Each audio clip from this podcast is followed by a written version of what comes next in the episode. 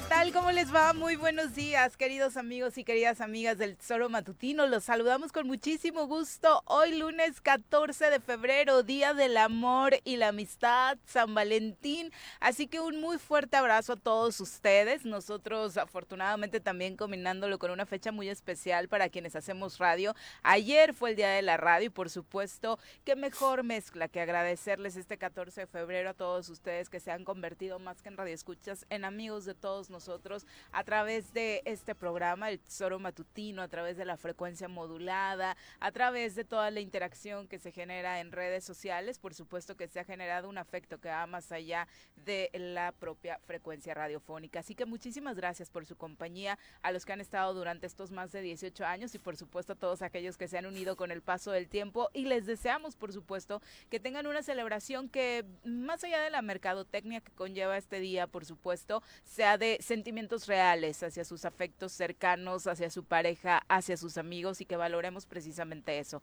Hoy más que nunca a quienes nos tienden la mano a través de la amistad y a quienes por supuesto nos brindan su compañía, amor y ternura a través del amor de pareja. Así que un abrazo muy fuerte y bienvenidos a través de la 103.7 de su FM, también a través de www.eltesoromatutino.com, radiodesafío.mx y las redes sociales oficiales. Estamos en Facebook y YouTube transmitiendo a través del perfil oficial de este programa. Así que bienvenidos sean y buen arranque de semana. Mi querido Pepe, ¿cómo te va? Muy buenos días.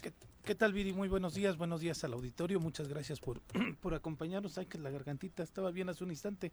Pero. Oye, no hay mejor fecha.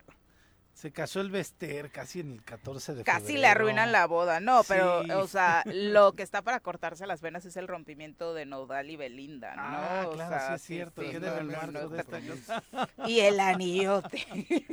¿Se lo regresará? No se lo va a regresar. Quién sabe, pero en fin. No se Sí, regresa. sí, sí, pero ahí ya sabes, los memes circularon muchísimo por la diferencia de edad que tiene el Bester con, con, ¿Qué su, será? con su pareja, ¿no? Son casi 40, estaban 41 diciendo. Aproximadamente. 41 ¿Qué años. será? O sea, ¿qué, qué, cuál Amor, es tu... ¿no? ¿Por Vamos, qué a, pre- que- vamos presentarlo para que ya participe de Jorge? lleno. En el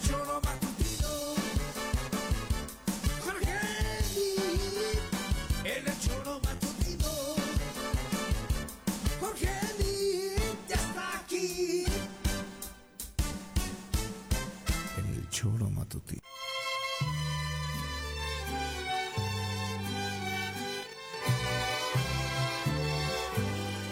Muchas felicidades, querido Gracias, Jorge. Este fin de 45 semana de manteles largos. Por eso no fuiste a la boda del Bester, ¿no? Por Porque tenías fui, tu celebración propia. No me pude presentar.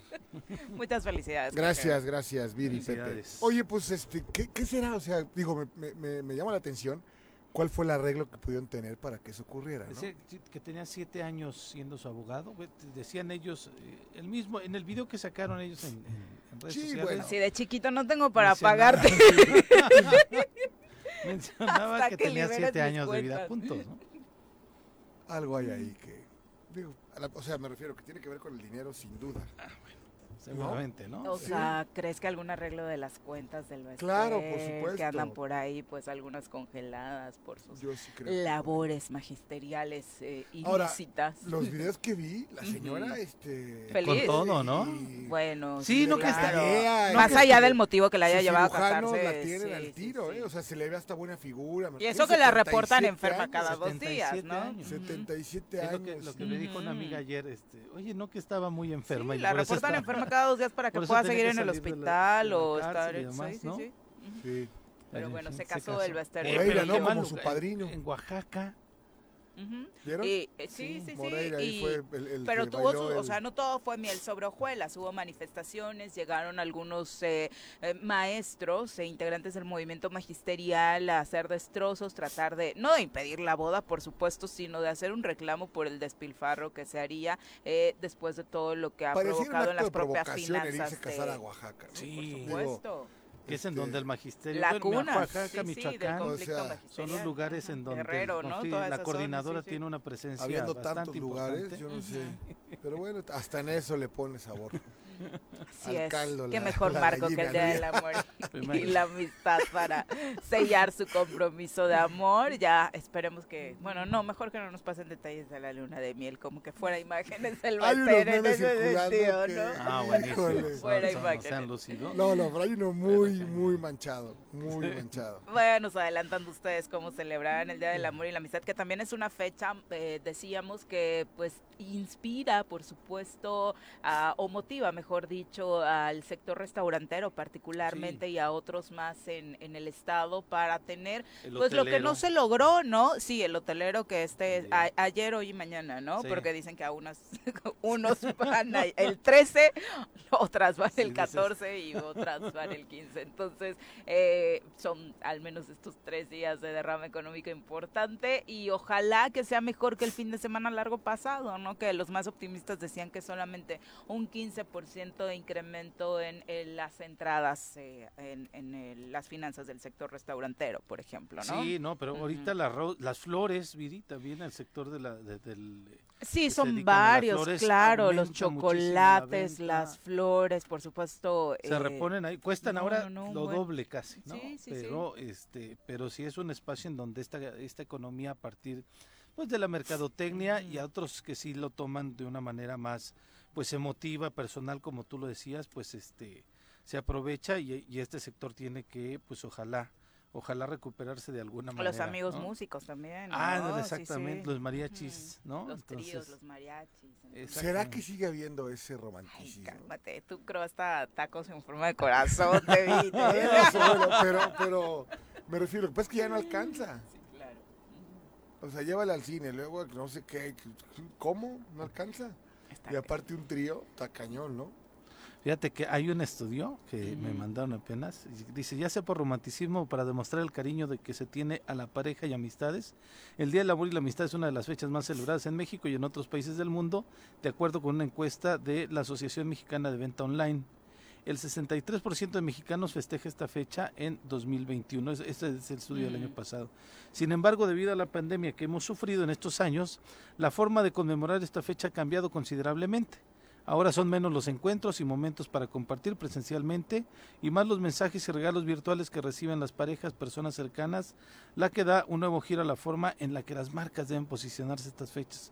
Por ello, ante la próxima fecha de la celebración del 14 de febrero, esta agencia eh, enfocada a pues realizar estos estudios eh, realizó eh, pues este un, un estudio justamente para ver qué es lo que hacían y ahora dicen que ya no estamos comprando tanto Sí, que ya más van más a tarjetas este emotivas a través de virtuales. de- sí ¿no? virtuales, exactamente no y ya estamos dejando de eh, pues tener un, un- Es que sí, la tarjetita, por ejemplo, ya pasó de moda Sí, hace un buen rato, ¿no? sí, sí. O sea, creo que incluso si lo vemos incluso en tiendas departamentales, reducido ese departamento muchísimo comparado con como lo veíamos antes. Sí. Lo de las flores me atrevo a pensar que es de lo que más permanece, Sí, lo que ¿no? pasa es que también una flor que hoy te cuesta 10 pesos, o sea, me refiero cualquier día, hoy la venden en 40, ¿no? También abusan, ese es el problema. sí sí, Sí, sí, ante- sí, sí, entierran el diente Pues ante la necesidad, ¿no? Y ante las bajas ventas, pues de pronto tratan de aprovechar, que no sería pues lo ideal. Pero por siempre ha sido así, ¿no? Ujú. Con o sin ventas, siempre el día de, eh, me parece que hay ahí un abuso por parte de los... Y de ya los- veremos cómo va avanzando el asunto de los eh, eh, restaurantes, ¿no? Que particularmente pues es en Morelos una de las eh, mejores ofertas que hay para el consumo en el Día del Amor y la Veremos Amistad. No tal. tenemos aparte grandes lugares y pónganse románticos, chicos y chicas. ¿no? Sí, oye, pero los que parece que también pueden entrarle a la etapa del amor y la amistad son los diputados. Porque ya hay ayer, reconciliación. ayer se En reunieron Huastepec, ¿no? en Huastepec, llegaron 18, no llegaron Pero dos. se confirmó. ¿Quién no llegó? Bueno. Este, el- ahorita les digo quién diputado no. Yáñez, que no... no- Ujú. Ah, Del sí, PRI, No, creo que, ¿sabes qué? Creo que fueron otras. Fueron dos, pero, pero se justificaron, ¿no? O sea, no hay, no hubo bronca. Dicen que fue una reunión, por lo que sé, pues bastante, bastante interesante, porque hubo catarsis, hubo, este, pues reclamos de ambas partes, ¿no? Este, y pues parece que va, van ahí, este, sanando las, las cosas. Erika, ¿habrá ido a la boda?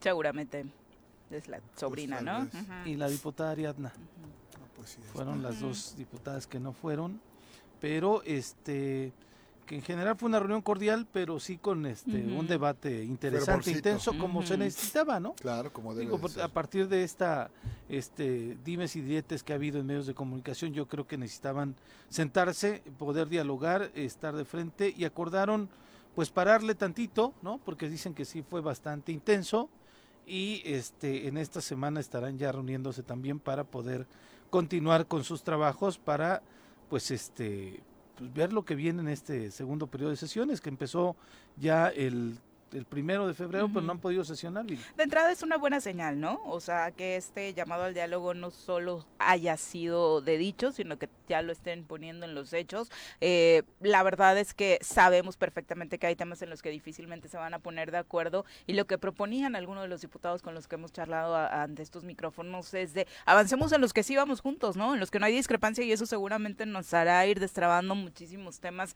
eh, más adelante. Seguramente un asuntos como el que se viene con el Tribunal Superior de Justicia, el Instituto de la Mujer y demás podrían ser, y de hecho urgen, eh, ser los primeros, ¿no? Para eh, generar acuerdos. Sí, claro, ¿no? Lo, lo de la, la ESAF, la entidad superior de, de fiscalización, que es un tema que el mismo diputado Arturo Pérez ha sido eh, insistente en que va a colocar el tema de nueva Ujú. sobre la mesa. Se sentó incluso con algunos eh, colegios de, de contadores en el estado. Entonces, este, pues eso es otro de los temas que tienen ahí. La reforma electoral, yo, yo no sé, Jorge, cómo si tú la veas como factible o no, la Yo que posibilidad de tiene que, que- ahora empiecen a, que a a debatirse. ¿sí? Yo creo que le conviene a todos. Ahí está la parálisis, tanto legislativa como en los ayuntamientos.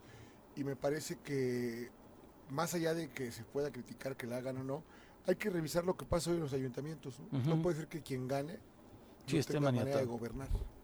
O sea, hoy resulta que si ganas y eres abrumador en tu ganancia, no tienes un solo regidor o solamente uno. O sea, no, Sí, no, no puede eso Es seguir, ilógico, ¿no? seguir Ujú. ocurriendo, ¿no? En varios estados, digo, habrá que ver en qué sentido va. Una, a lo mejor sería por lo menos volver como estábamos, ¿no? Que pareciera no estábamos tan mal. Y la otra, pensar en los esquemas como en muchos de los estados, donde quien gana, por ejemplo, un ayuntamiento, pues entra con su cabildo completo para tener gobernabilidad, ¿no? Eso sin dejar afuera a quienes por algún motivo tienen representación de acuerdo al porcentaje que se debe.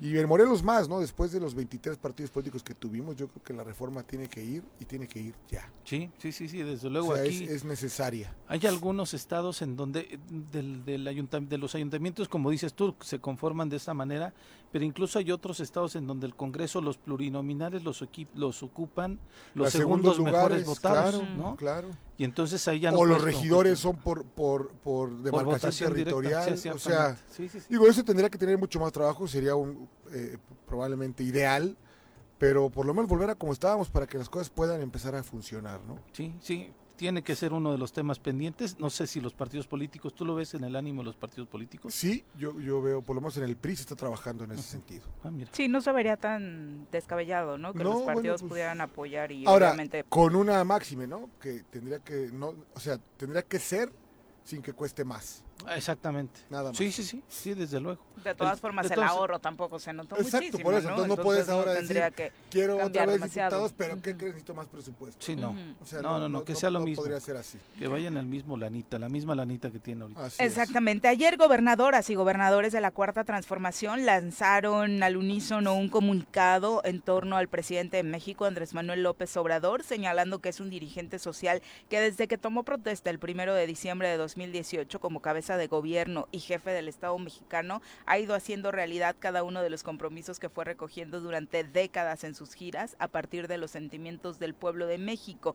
En poco más de tres años, dicen, del gobierno de la Cuarta Transformación, se acabaron los privilegios y la corrupción como forma de gobierno, se separó el poder económico del poder político, las mujeres tienen un papel determinante en la toma de decisiones, hablan también de cómo se ha apoyado a los estudiantes en condición de pobreza, se han ab- abierto universidades, se construyó una alternativa de aeropuerto con el Felipe Ángeles, eh, también se ha transitado, por supuesto, en la construcción del tren Maya, del corredor transísmico, la refinería Olmeca, se han modernizado, dicen, eh, refinerías, se han repotenciado hidroeléctricas, todo ello en medio de una pandemia donde ningún mexicano o mexicana se quedó sin una cama de hospital y además se adquirieron más de 200 millones de vacunas para aplicarlas de forma gratuita.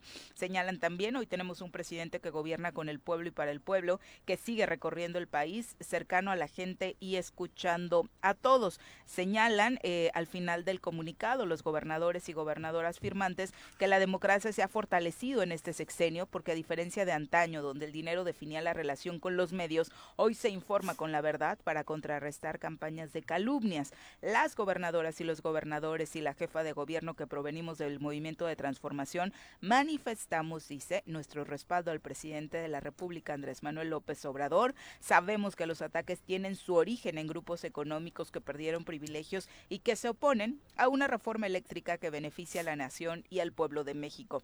Se equivocan, el pueblo no quiere que regrese el viejo régimen. Defienden con orgullo esta transformación que no tiene marcha atrás y señalan que con convicción luchan día a día por la cuarta transformación. Firman obviamente, eh, como le decíamos, todos los gobernadores y las gobernadoras de Morena, incluida la jefa de gobierno de la Ciudad de México y el gobernador de Morelos, Cuauhtémoc Blanco Bravo. Uno de los principales eh, puntos que se analizó tras darse a conocer esta carta es precisamente que nos encontramos en un periodo de veda electoral debido al próximo proceso de votación por la revocación de mandato, ¿no? Eh, se tendrá que analizar legalmente qué tan oportuno o qué tan enmarcado dentro de la ley pues está esta misiva, ¿no? Pues mira, a mí me parece que obviamente la carta sale a partir de esta crisis que le ha generado eh, el El enfrentamiento con Loret. ¿eh? Y esta, esta aclaración incluso que sale eh, ayer, este, su hijo José Ramón y A su través de su esposa, esposa, sí, sí. demasiado tarde quizá, muy escueta, hueca, ¿no? muy escueta, ¿no? Y que evidentemente pues al presidente le ha estado, ha estado tratando de lavarse la cara de este tema de manera Bueno, recurrente. escueta y no, no sé si ya viste el análisis perfecto de donde dice que trabaja. Sí. eh, no puedes tú como profesionista ir a ejercer en Estados Unidos si no tienes una homologación. Es todo un trámite que hay que hacer para poder hacerlo. No basta con la visa de, de de- trabajo. de trabajo, que no la ha mostrado. eh, y, y cualquier persona que tenga 150 mil dólares, que seguramente los tiene, se puede ir a vivir con una visa de, de- de inversionista. ¿no? Eh, no ha homologado el título de abogado para poder, o sea, le, le hacen un, un- Para poder trabajar allá. para poder trabajar en Estados Unidos. La empresa en la que dice trabajar, eh, el portal que se fundó, que, que- con el que él ah, da la información, es un portal que lo crearon hace tres días. O sea, eh, me parece que es la arena movediza y ahí dice, ¿no? Mejor cuando no sepas qué hacer, mejor ya. Pues sí, yo, diría darle vuelta a la página, pero ha insistido el presidente, ¿no? En Yo este creo que el enfrentamiento con, con Loret. Se equivoca de manera grave, a mi juicio. ¿eh? Sí, cuando es- presenta los pasó- números el viernes, ¿no? Porque aparte Loret puede ganar 200 millones de pesos. Ese no es nuestro problema. O sea, eh, hay una confusión ahí en, en que si él gana o no gana. Y, y yo creo que ahí sí el presidente le ganó el hígado, ¿no? Sí, yo también, yo también coincido, ¿no? Ya después se subió todo el mundo a la ola de todos somos Loret. Que ¿no? eso Pero ya tiene otras connotaciones, connotaciones, ¿no? ¿no? Sí. Ojalá y con otros periodistas realmente de a pie, realmente sin un aparato ni monopolios que los respalden. Eh, yo hubiera querido ver a muchos de los nombres que se sumaron a ese space, eh, sumados también a las condenas por los Sí, lo asesinatos de los pasa es que hoy es periodistas quien- quien y demás, ¿no? iceberg, ¿no? Viri? O sea, hoy a mucha gente que hace sentido. Pero si todos somos Loret, ¿por qué no todos somos No, no, yo estoy de acuerdo contigo, ¿eh? Panchito, O ¿no? Juanita, Sí, o cuántos claro, muertos, O ¿no? Ever, por los que- supuesto, los que han ¿no? Oye, fallecido en Morelos, estos cuántos días. muertos Porque diarios, ¿no? razones graves, o sea, por supuesto que eh, exhibir el, el tema económico de Loret pues tiene sus asegúnes, ¿no? Incluso según la ley, y por supuesto no estoy de acuerdo, pero me parece también que hay mucho oportunismo dentro de Por esta sí, bueno, pero, a ver, protesta, yo creo ¿no? que el Es la falta de la- duda. Viene eh, de acuerdo Es como a- de, ay, ahora sí me pueden pisar mis talones a mí, mejor si salgo. Porque si Claro. mataban a Panchito en Guerrero, un No periodista de a pie, nada. pues ¿cómo me van a llegar Bueno, a mí si en soy Oaxaca, el ¿no? conductor Ese de tal mismo día matan noticiero? a Sí, Ever. sí, claro. Y, Y, pues, nadie dijo nada. Aquí no pasa nada, ¿no? De, de esos que estuvieron en el space, de la A mí de mayoría pronto de ya ellos, como ¿no? cuando las figuras políticas se suben es porque de esta falta de capacidad de la oposición de generar, generar un un liderazgo, discurso, de claro. generar un Y se liderazgo. están de trepando con el primero que Exactamente, se No, bueno, con quien hoy me parece que es un tema tan delicado y más allá de, de que si Loret gana o no gana, el presidente el día de hoy no ha podido comprobar. Y yo, fíjate lo que te voy a decir, podría yo asegurarte que el presidente no tenía idea de que el hijo estaba en esa casa. Claramente tiene manga ancha para hacer una serie de movimientos y de cosas, pero no, o sea, el hijo fue tan, tan torpe para irse a meter a una casa donde el conflicto de, esa interés magnitud. es clarísimo, ¿no? Pero bueno, Vamos a ver en qué para esto. Sí, así es. Sí, por supuesto. eh, Puede ser el, el la de situación su va a gobierno, seguir ¿eh? dando mucha tela de dónde de dónde cortar precisamente por quienes están subiendo a este a este tema. Si el periodista, por supuesto, quiere entablar cualquier tipo de denuncia al respecto para sentirse protegido, pues por supuesto que está en todo su derecho de, de hacerlo, ¿no? Son las 7 con 24 eh, y, y bueno, nada más para finalizar, ¿no? Con esto de la carta eh, en el asunto local, pues el gobernador también de Morelos trepándose, donde diga AMLO ahorita, Sí, va claro. firma sin ver, ¿no? Sí, o sea, sí, con tal de seguir teniendo el respaldo, yo creo que ni leyó. Yo ¿no? vi gobernadores de la 4T Sí. y luego luego me fui a ver las firmas, dije, sí, mira, ahí está. ¿no? Y Por sí, pues evidentemente, pero mire, yo insisto, le hubiera ido mejor este, una foto con el presidente el 5 de, De hace ocho días. ¿no? Pero ni siquiera fue a esa. Entonces en esta, pues evidentemente, pues sí se va, se va a subir al- a, donde Andrés Manuel lo pueda cobijar de alguna manera, porque sí es un respaldo, pero este a mí me parece como innecesaria la carta y que, que está en este riesguito Nota, de un, ac- la... nota un acto de desesperación del presidente, sí, la verdad. O Ay, sea, esa, esa, ese es mi aparte que análisis. te respalde Cuauhtémoc, Sí, ¿de bueno. qué te sirve, sí, no? o sea, que te respalde Cuitláhuac, de que, que te respalde Barbosa, espérate, no me ayudes, compadre. O sea, no, no, yo creo que no se puede poner en esa bolsa el presidente, pero bueno, lo está haciendo. Sí, yo creo Yo que el creo presidente que todavía tiene mucho más. Y por eso estos movimientos tan poco acertados, ¿no? Ujú. Son las 7 con 25, vamos a una pausa, regresamos con más. 7 con 29 de la mañana, muchas gracias por continuar con nosotros. Por supuesto, un abrazo para todos los que nos están escribiendo. Recuerde que usted también puede participar en esta conversación sorera a través de las redes sociales. Estamos como el Tesoro Matutino en Twitter, en Facebook, eh, por supuesto también en YouTube. eh, ahí nos puede hacer llegar sus comentarios para retroalimentar. Eh, un abrazo para Paco Carzu, dice buenos días, feliz día del amor y la amistad. Ánimo desde la zona sur, su amigo Paco Carmona. Muchas gracias, Paco. Feliz día para ti también. El profe Arnaldo Pozas dice feliz día de San Valentín a todo el equipo sorero. Mientras en Oaxaca el magisterio se manifiesta, en Morelos ya son siete años de una dirigencia sindical cuando los estatutos marcan solo cuatro. Habría que analizar ese, ese punto, ¿no? Eh, pues no, la verdad es que no se ha dado una manifestación, no se ha alzado Fuerte. una voz de manera tan fuerte, ¿no? No, en torno a este, a este tema. Y las declaraciones Sin de la querer decir que esté coordinadora- bien, por Sí, sí. supuesto, ¿no? Pero si no han alzado la voz, pues por supuesto, tal vez sea que algo Sí, la- las de acuerdo, declaraciones de la coordinadora también son- no, son, no son fuertes, sino están diciendo que ya viene el proceso, que iniciaron el proceso de renovación sindical en este por la parte norte del país y que en algún momento llegará por acá, ¿no? Y los otros grupos se han pronunciado porque sea por realmente una elección abierta, como lo marca la nueva ley, la reforma laboral que ya pues este de manera directa todos todos todos los agremiados de los sindicatos tienen que votar en urna como lo hizo el sindicato incluso el petrolero fue a través de una vía electrónica entonces pues el magisterio evidentemente es uno de los sindicatos más grandes en el país en Latinoamérica y la eh, elección de su dirigente tendrá que tener esta complejidad para poder tener la participación de todos o de la gran mayoría de las y los este, profesores. Exactamente. Y bueno, ¿cómo va el tema de la pandemia? Eh, se va a regresar a clases presenciales en educación media superior y a través de un comunicado el Instituto Mexicano del Seguro Social recomendó a la población estudiantil y docente de las universidades que están regresando a clases presenciales redoblar medidas sanitarias contra el COVID-19. Ya saben, el escudo de la salud, uso de cubrebocas, sana distancia, higiene frecuente de manos, evitar saludar de beso o abrazo, no tocar ojos, nariz, boca y evitar aglomeraciones. Ya tenemos dos años con el inicio de la pandemia y es obvio que este tema debimos haberlo aprendido hace un buen rato, pero bueno, así está esta invitación del Instituto Mexicano del Seguro Social ahora que los jóvenes se reincorporan a sus aulas, porque es fundamental obviamente para su desarrollo este regreso a clases presenciales, pero también subra- se subrayó desde el IMSS que es importante redoblar esfuerzos y apegarse a las medidas de prevención, porque el, nu- la ola de contagios por eh, Omicron, aunque aquí nos está asustando el No, Eh, terrible. desafortunadamente eh, continúa, ¿no? ¿no? No se ha frenado, entonces la tendencia todavía no es algo que nos haga sentir tranquilos, así que bueno, la invitación es esa y no solamente para quienes regresan a clases presenciales, hoy mismo con esto que les comentábamos acerca de eh, el 14 de febrero, obviamente en cortito sí, beso, abrazo y apapacho, pero públicamente si van a salir y demás, pues como siempre, ¿no? Los cuidados necesarios. Sí, sí, sí, sí, pues es que eh, en esta situación de que las escuelas de pronto no les no les encontramos forma a sus calendarios, pero sí es evidente que ya están todo el mundo Pero entre las escuelas y la SEP, que les ha hecho Sí. ahí cambiar todo de manera, digo, ajustando a las cosas que se están viviendo. Sí, ¿no? claro. Exactamente. Y con la particularidad de que no todo el mundo tiene la vacuna, ¿no? Y sigue teniendo mucha gente el deseo de que a sus hijos, principalmente adolescentes menores incluso, se les pueda llegar a, a vacunar, ¿no? Exacto. Así es.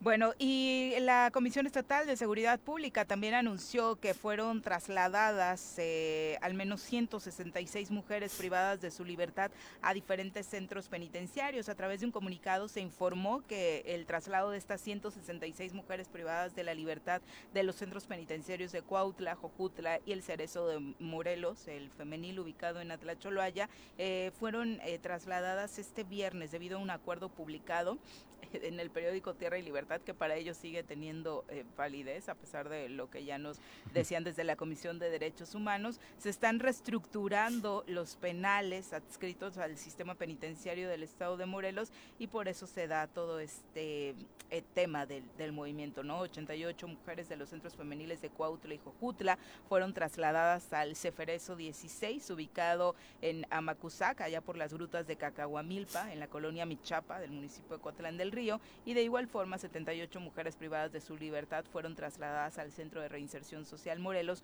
provenientes de Cuautla y de Jojutla, para tratar de desahogar también un poco este tema de la saturación, ¿no? De Fíjate los que- propios penales. Sí, lo, lo Ujú. curioso es que no, no dicen si es justamente por esto, Viri, Ujú. este, al menos no lo pude leer yo, eh, si es para depurar ahí la No, población. el bajar de- razonamiento no, sí. no lo dan, pero era parte de las estadísticas que desde, el- desde es que la Comisión de Derechos Humanos terrible, había ¿no? compartido, ¿no? De- Decía yo, no, no sé si era esta específicamente una de las eh, justificaciones para hacerlo, lo cual es aplaudible, o este por grado de peligrosidad, un rollo así este para pues mantener la, la gobernabilidad dentro de las de estos centros de readaptación, pero sí se dio un operativo bastante importante, 166 no es menor y sí se veía pues vaya cómo los estaban trasladando a otros a otros centros penitenciarios del país, ¿no? Y a propósito de lo sucedido con eh, la denuncia que se hace a nivel nacional eh, contra los diputados Pepe Casas y Ana Cristina Guevara, eh, desde el jueves pasado por la noche a través de un medio nacional de Noticieros Televisa, eh, ya ha habido varios temas al respecto. Primero, eh, claramente Movimiento Ciudadano el propio viernes diciendo ella se fue, eh, la diputada Ana Cristina Guevara ni siquiera quiso seguir dentro de nuestra Pero ¿en qué bancada, entonces nosotros no? no respondemos el segundo año, ¿no? El segundo año. sí, sí, el Sí. segundo año. Entonces me parece que tiene lógica lo dicho por Movimiento Ciudadano. Y también el diputado Arturo Flores, Arturo Pérez Flores, señaló que no son solo esas, que son múltiples las denuncias y señalamientos por desvío de recursos en acciones de reconstrucción o apoyos tras el sismo de 2017, pero solo son hechos hasta el momento dichos, porque no hay una denuncia penal que haya prosperado hasta el momento. Hay denuncias públicas, dice, hay algunos expedientes iniciados sobre este presunto desvío de recursos y apoyos para las familias afectadas por el sismo del 17, pero no hay un solo proceso penal sancionatorio contra exfuncionarios eh, y precisamente lo dice él porque tiene la Comisión Especial para la Reconstrucción de Morelos. Qué grave, de verdad, que no solamente sean estos dos casos, ¿no? Que se conocieron públicamente. Pero ahora, ese es, esos dos casos es con dinero del, del propio Congreso. Ujú. No sé si el diputado se refería a las observaciones, señalamientos que de pronto le hacen al gobierno, ejecu- el- al ejecutivo anterior, ¿no? Desde esta comisión que se creó de manera exprofeso para, este, Pues para el para el la evento, ¿no? construcción, ¿no? El, el Unidos por Morelos.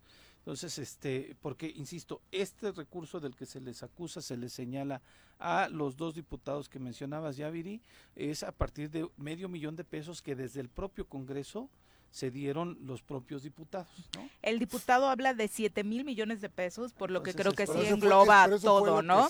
Ajá, todo lo que se etiquetó y es lo que dice que eh, está pidiendo que se clarifique el destino de estos más de, más de 7 mil millones de pesos que se han utilizado para la reconstrucción en 10, en más de 10 municipios de, de Morelos, Sí, ¿no? Que fueron donde se encontraron, eh, pues obviamente, daños en la infraestructura, ya sea pública o privada, y que des- eh, monto que se destinaría precisamente a apoyar eh, de manera principal a las familias, que es donde- perdieron sus hogares, y en ¿no? donde hasta apenas todavía le están dando casas a la gente con la participación de fundaciones. Sí, porque el, el, propio gobierno- gobernador fue el 2 de febrero a inaugurar unas en, en este en Ocuituco. ¿no? Y este, pero eran ya casas gestionadas desde aquella aquella ocasión, ¿no? Sí, sí, sí. Hay todavía en Zacatepec otro grupo de casas que todavía no se entrega, la gente que fue afectada principalmente de la hacienda vieja, el casco de la hacienda que está atrás o a un costado de la misma iglesia del, de Zacatepec y frente al mercado.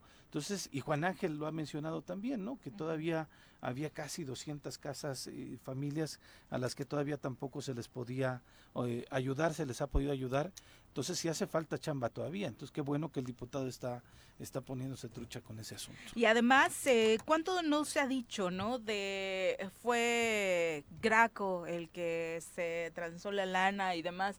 Y cada vez que se pone este nombre sobre la mesa, insisto, sin que se malinterprete ni siquiera es para defenderlo, por supuesto es de no no tendría solamente por filias o fobias investigarse a una persona porque te caía mal, porque no te llevaste bien durante tu administración como alcalde. Oye, también se trata de analizar lo que sigue sucediendo. Claro. Estos dos diputados, bueno, particularmente la diputada, cuando se da el cambio de partido, pues de alguna otra forma es para pasarse al grupo que estaba más de acuerdo con el gobernador o que le votaba Sí, sí, sí. absolutamente todo a favor, ¿no? Entonces, pues ¿por qué no también seguir investigando? Los recursos para la reconstrucción no pararon en el sexenio de Graco, No. se han seguido aplicando, se han seguido, entre comillas, destinando recursos utilizados por funcionarios públicos que también tienen que trabajar con transparencia, ¿no? Sí, y que incluso ese mismo organismo de Unidos por Morelos primero lo señalaban, lo condenaban y lo lo este casi lo quemaban con leña verde y el y el, mismo- Y el ¿no? organismo siguió, continuó, pusieron una persona, ni siquiera le cambiaron el nombre.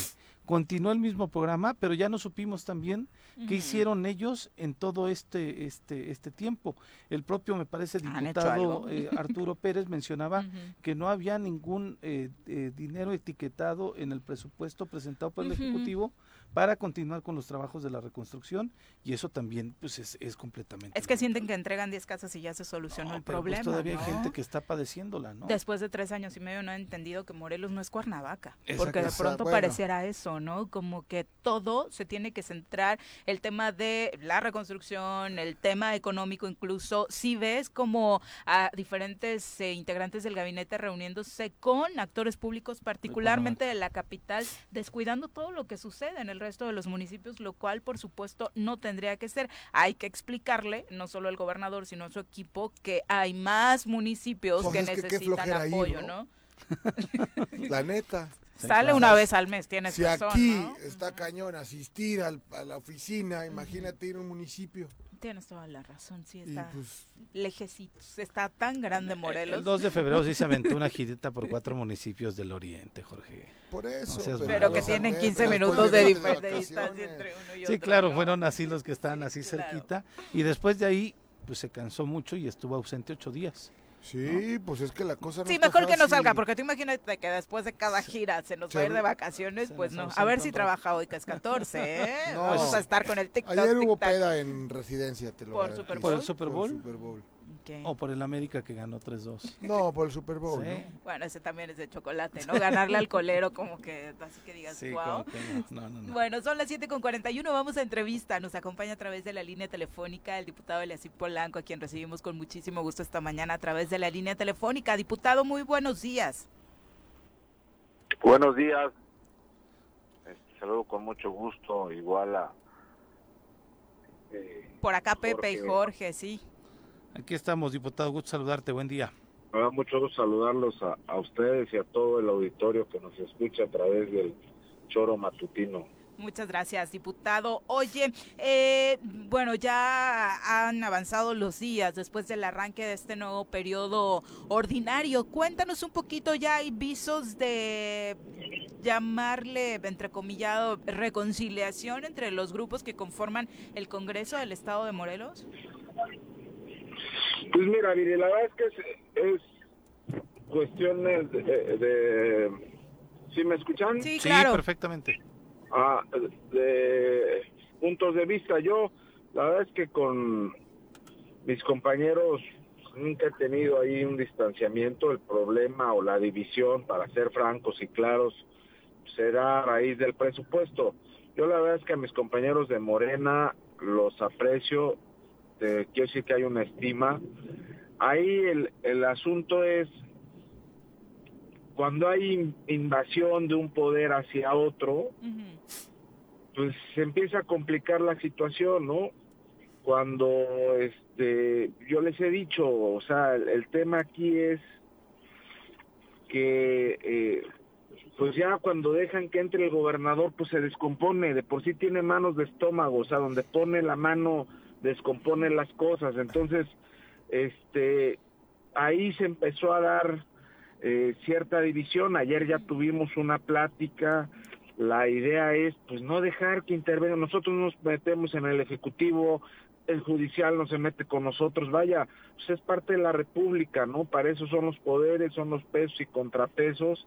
Yo creo que ayer se dio un avance significativo para encorchetar lo que ya pasó, eh, dejarlo ahí y pues avanzar en los demás temas que, que urgen en el Estado. Al Estado le urge una legislatura dinámica que eh, entre eh, pues a, a nivelar eh, a los demás poderes sin estar por encima de ellos y bueno pues este vamos a, a estar muy atentos yo creo que esta semana podremos empezar ya en, en lo- de manera legal en una sesión a desahogar todos los puntos que tenemos ahí este pues atorados y que, y que tienen que avanzar ya ¿Avanzar en qué puntos principalmente? ¿Cuáles son hoy los que Pues se han puesto como mira, meta? Eh, hay- eh, para no, te- te hay- decíamos, hay que ponerse primero los eh, temas en los que igual y no van a pelear para que empiecen a avanzar las cosas, es, ¿no?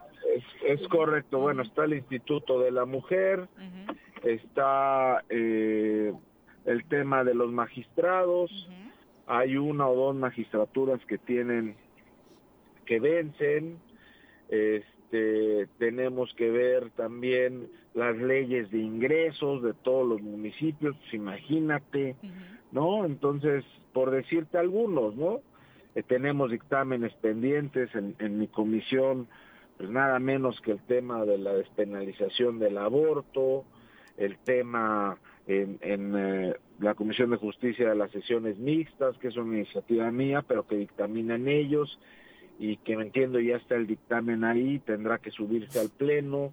Este, pues son bastantes cosas. ¿Volverán a tocar el tema del presupuesto del Ejecutivo?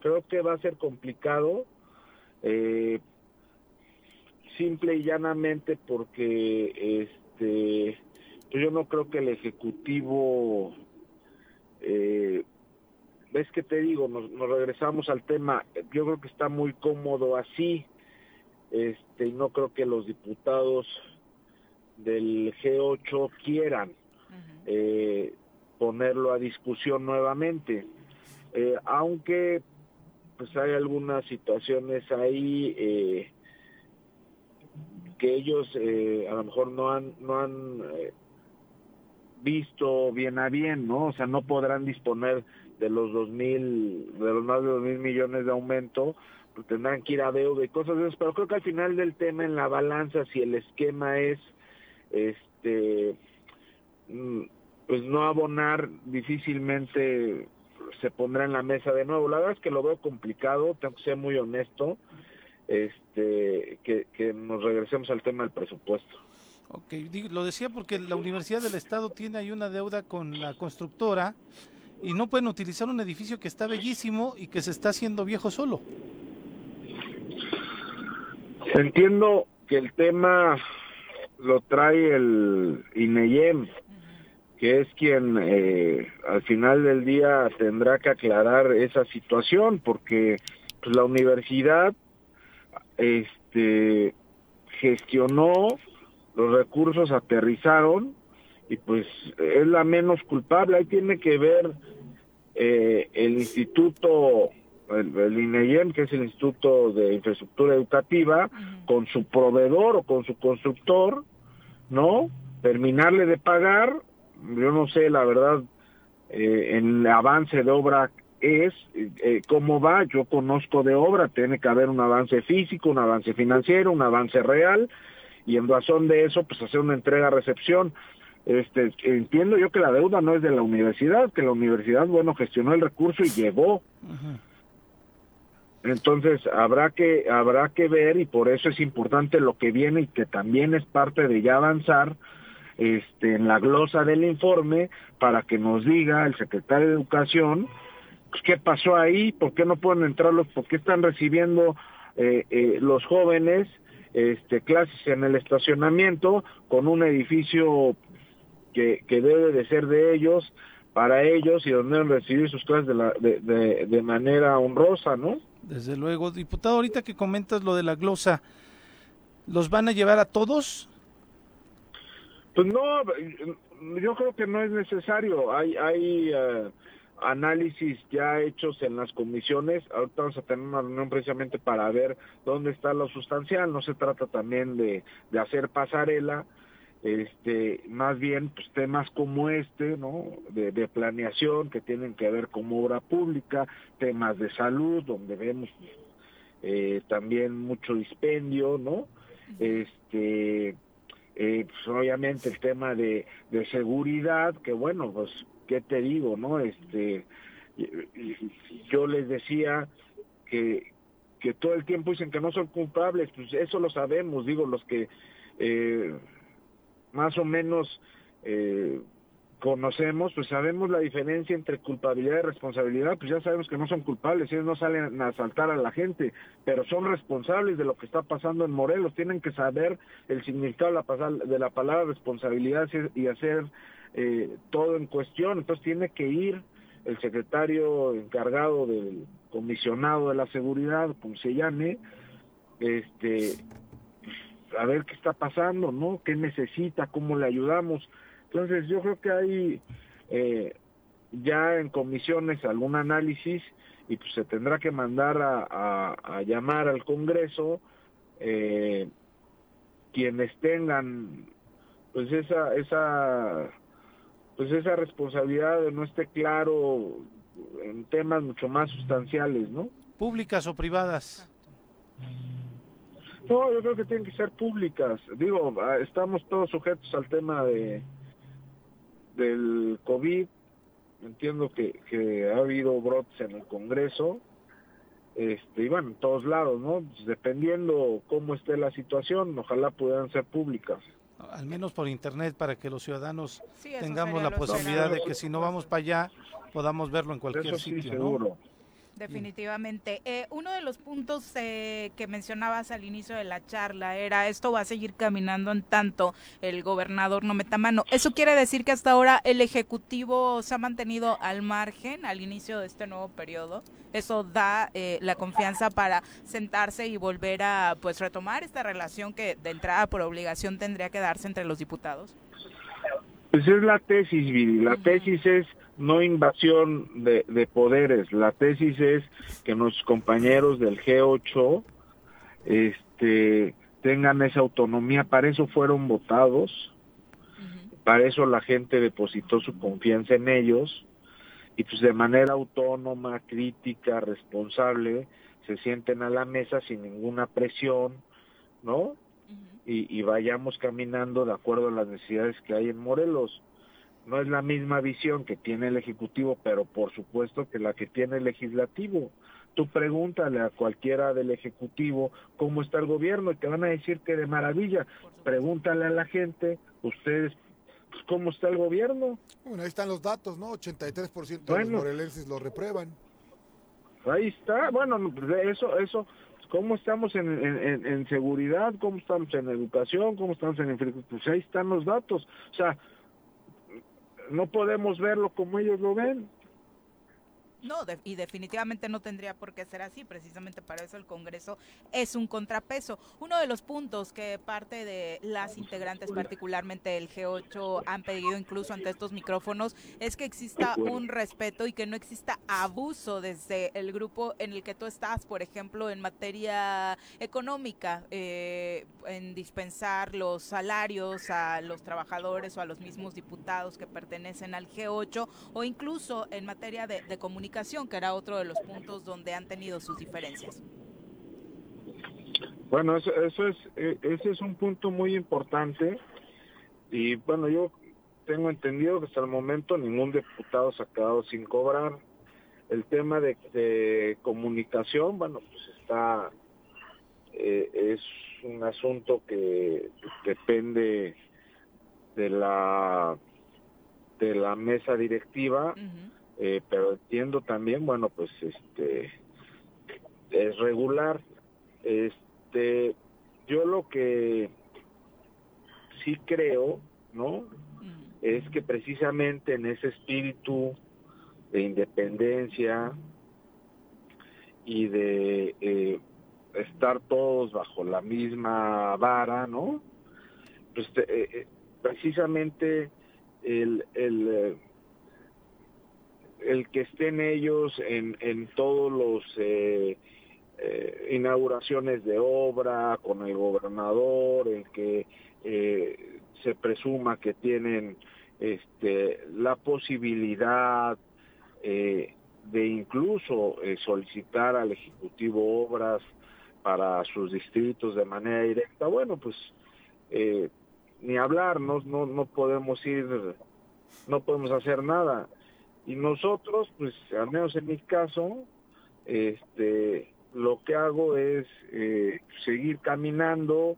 Les agradezco siempre a los medios que nos dan la posibilidad de sociabilizar lo que hacemos, las funciones que, que realizamos, pero yo creo que si hay alguna ventaja que se ha sacado de esta edición, pues la han tenido ellos, porque pues imagínate contar con el apoyo del gobierno, Sí, no hay, y, y eso queda muy claro, no, ¿no? hay comparación, en el tema de las inauguraciones de obras nos queda clarísimo. Eh, eh, hay también versiones encontradas en torno a aquel famoso fondo del bienestar. Es un asunto que ya se perdió, es una propuesta que va a continuar. Te lo pregunto obviamente porque eh, obviamente tú eres eh, promotor de esta iniciativa que bueno, al final ya, ya no vio la luz. Pues mira, bien, bi- yo creo que al día de hoy, si tú le preguntas a, a- a la mayoría de los diputados, te hubieran dicho que, que hubiera sido mejor transitar en eso. ¿no? Hubiera dado, yo creo, pues, eh, vaya, esa igualdad para, para todos y que además, pues iba a ser ejecutado eh, y revisado, pues, por los dos, tanto por el Ejecutivo como por el Legislativo. Este, al último, se vino dividiendo eh, el Congreso, este, por una situación, eh, diría yo, menos importante, ¿no? Pero bueno, pues eh, al final del día es una reforma a la ley, no habla de montos, ni mucho menos, está ahí. Eh, hay algunos compañeros que han, de verdad, eh, te lo digo, que, que eh, han pedido revisar este fondo como se opera en Nuevo León, como se opera en Aguascalientes, en otros, en otros estados, que pudiera dar eh, igualdad. Pero bueno, pues al final del día, primero va la A y luego la B. Primero tenemos que empezar a trabajar de manera normal, tenemos que empezar a crear consensos, tenemos que empezar a, a este a crear acuerdos. Y yo te voy a decir algo, ¿eh? Cuando estaba el tema del fondo, había 17 o 18 diputados unidos. Se metió el Ejecutivo y bye. Sí. Hoy pues, estamos más partidos que en ese entonces. Sí, incluso diputadas que hoy forman parte de nuestro unidad. grupo acá lo manifestaron su, su apoyo. Eh, recientemente Morelos rinde cuentas ya a conocer un desglose que causó mucha polémica en torno al número de iniciativas presentadas por los diputados. Eh, ¿Qué tan eh, buen parámetro consideras que es este el calificar el rendimiento de los diputados eh, por el número de iniciativas eh, presentadas, diputado, en tu caso 15? Yo soy muy respetuoso de los observador, de los observatorios ciudadanos, tengo mis asegúnes, este, pero bueno, pues son datos, este, al final del día te lo digo con mucho respeto, ¿eh? Creo que cada diputado hace su mayor esfuerzo, algunos se les da más el tema en lo legislativo, otros andan en la calle de sol a sol, este, bueno, al final del día, eh, pues la ciudadanía es quien evalúa, este cada tres años, ¿no? No, no es tan tan largo el, el, el periodo de evaluación de la ciudadanía, este, pero respeto mucho a ese observatorio y a todos los demás. Oye, hoy qué le dirías al público respecto a este viso de esperanza en torno a que se retomen los trabajos en el legislativo tras esta reunión del fin de semana. No, pues yo les digo que estamos trabajando en ello, que en tanto haya la voluntad de ser independientes, de, respetarnos entre poderes, eh, yo creo que lo más importante ahí está, que es la voluntad de los diputados de trabajar, de, de respetarnos entre nosotros. Hay una buena línea de comunicación.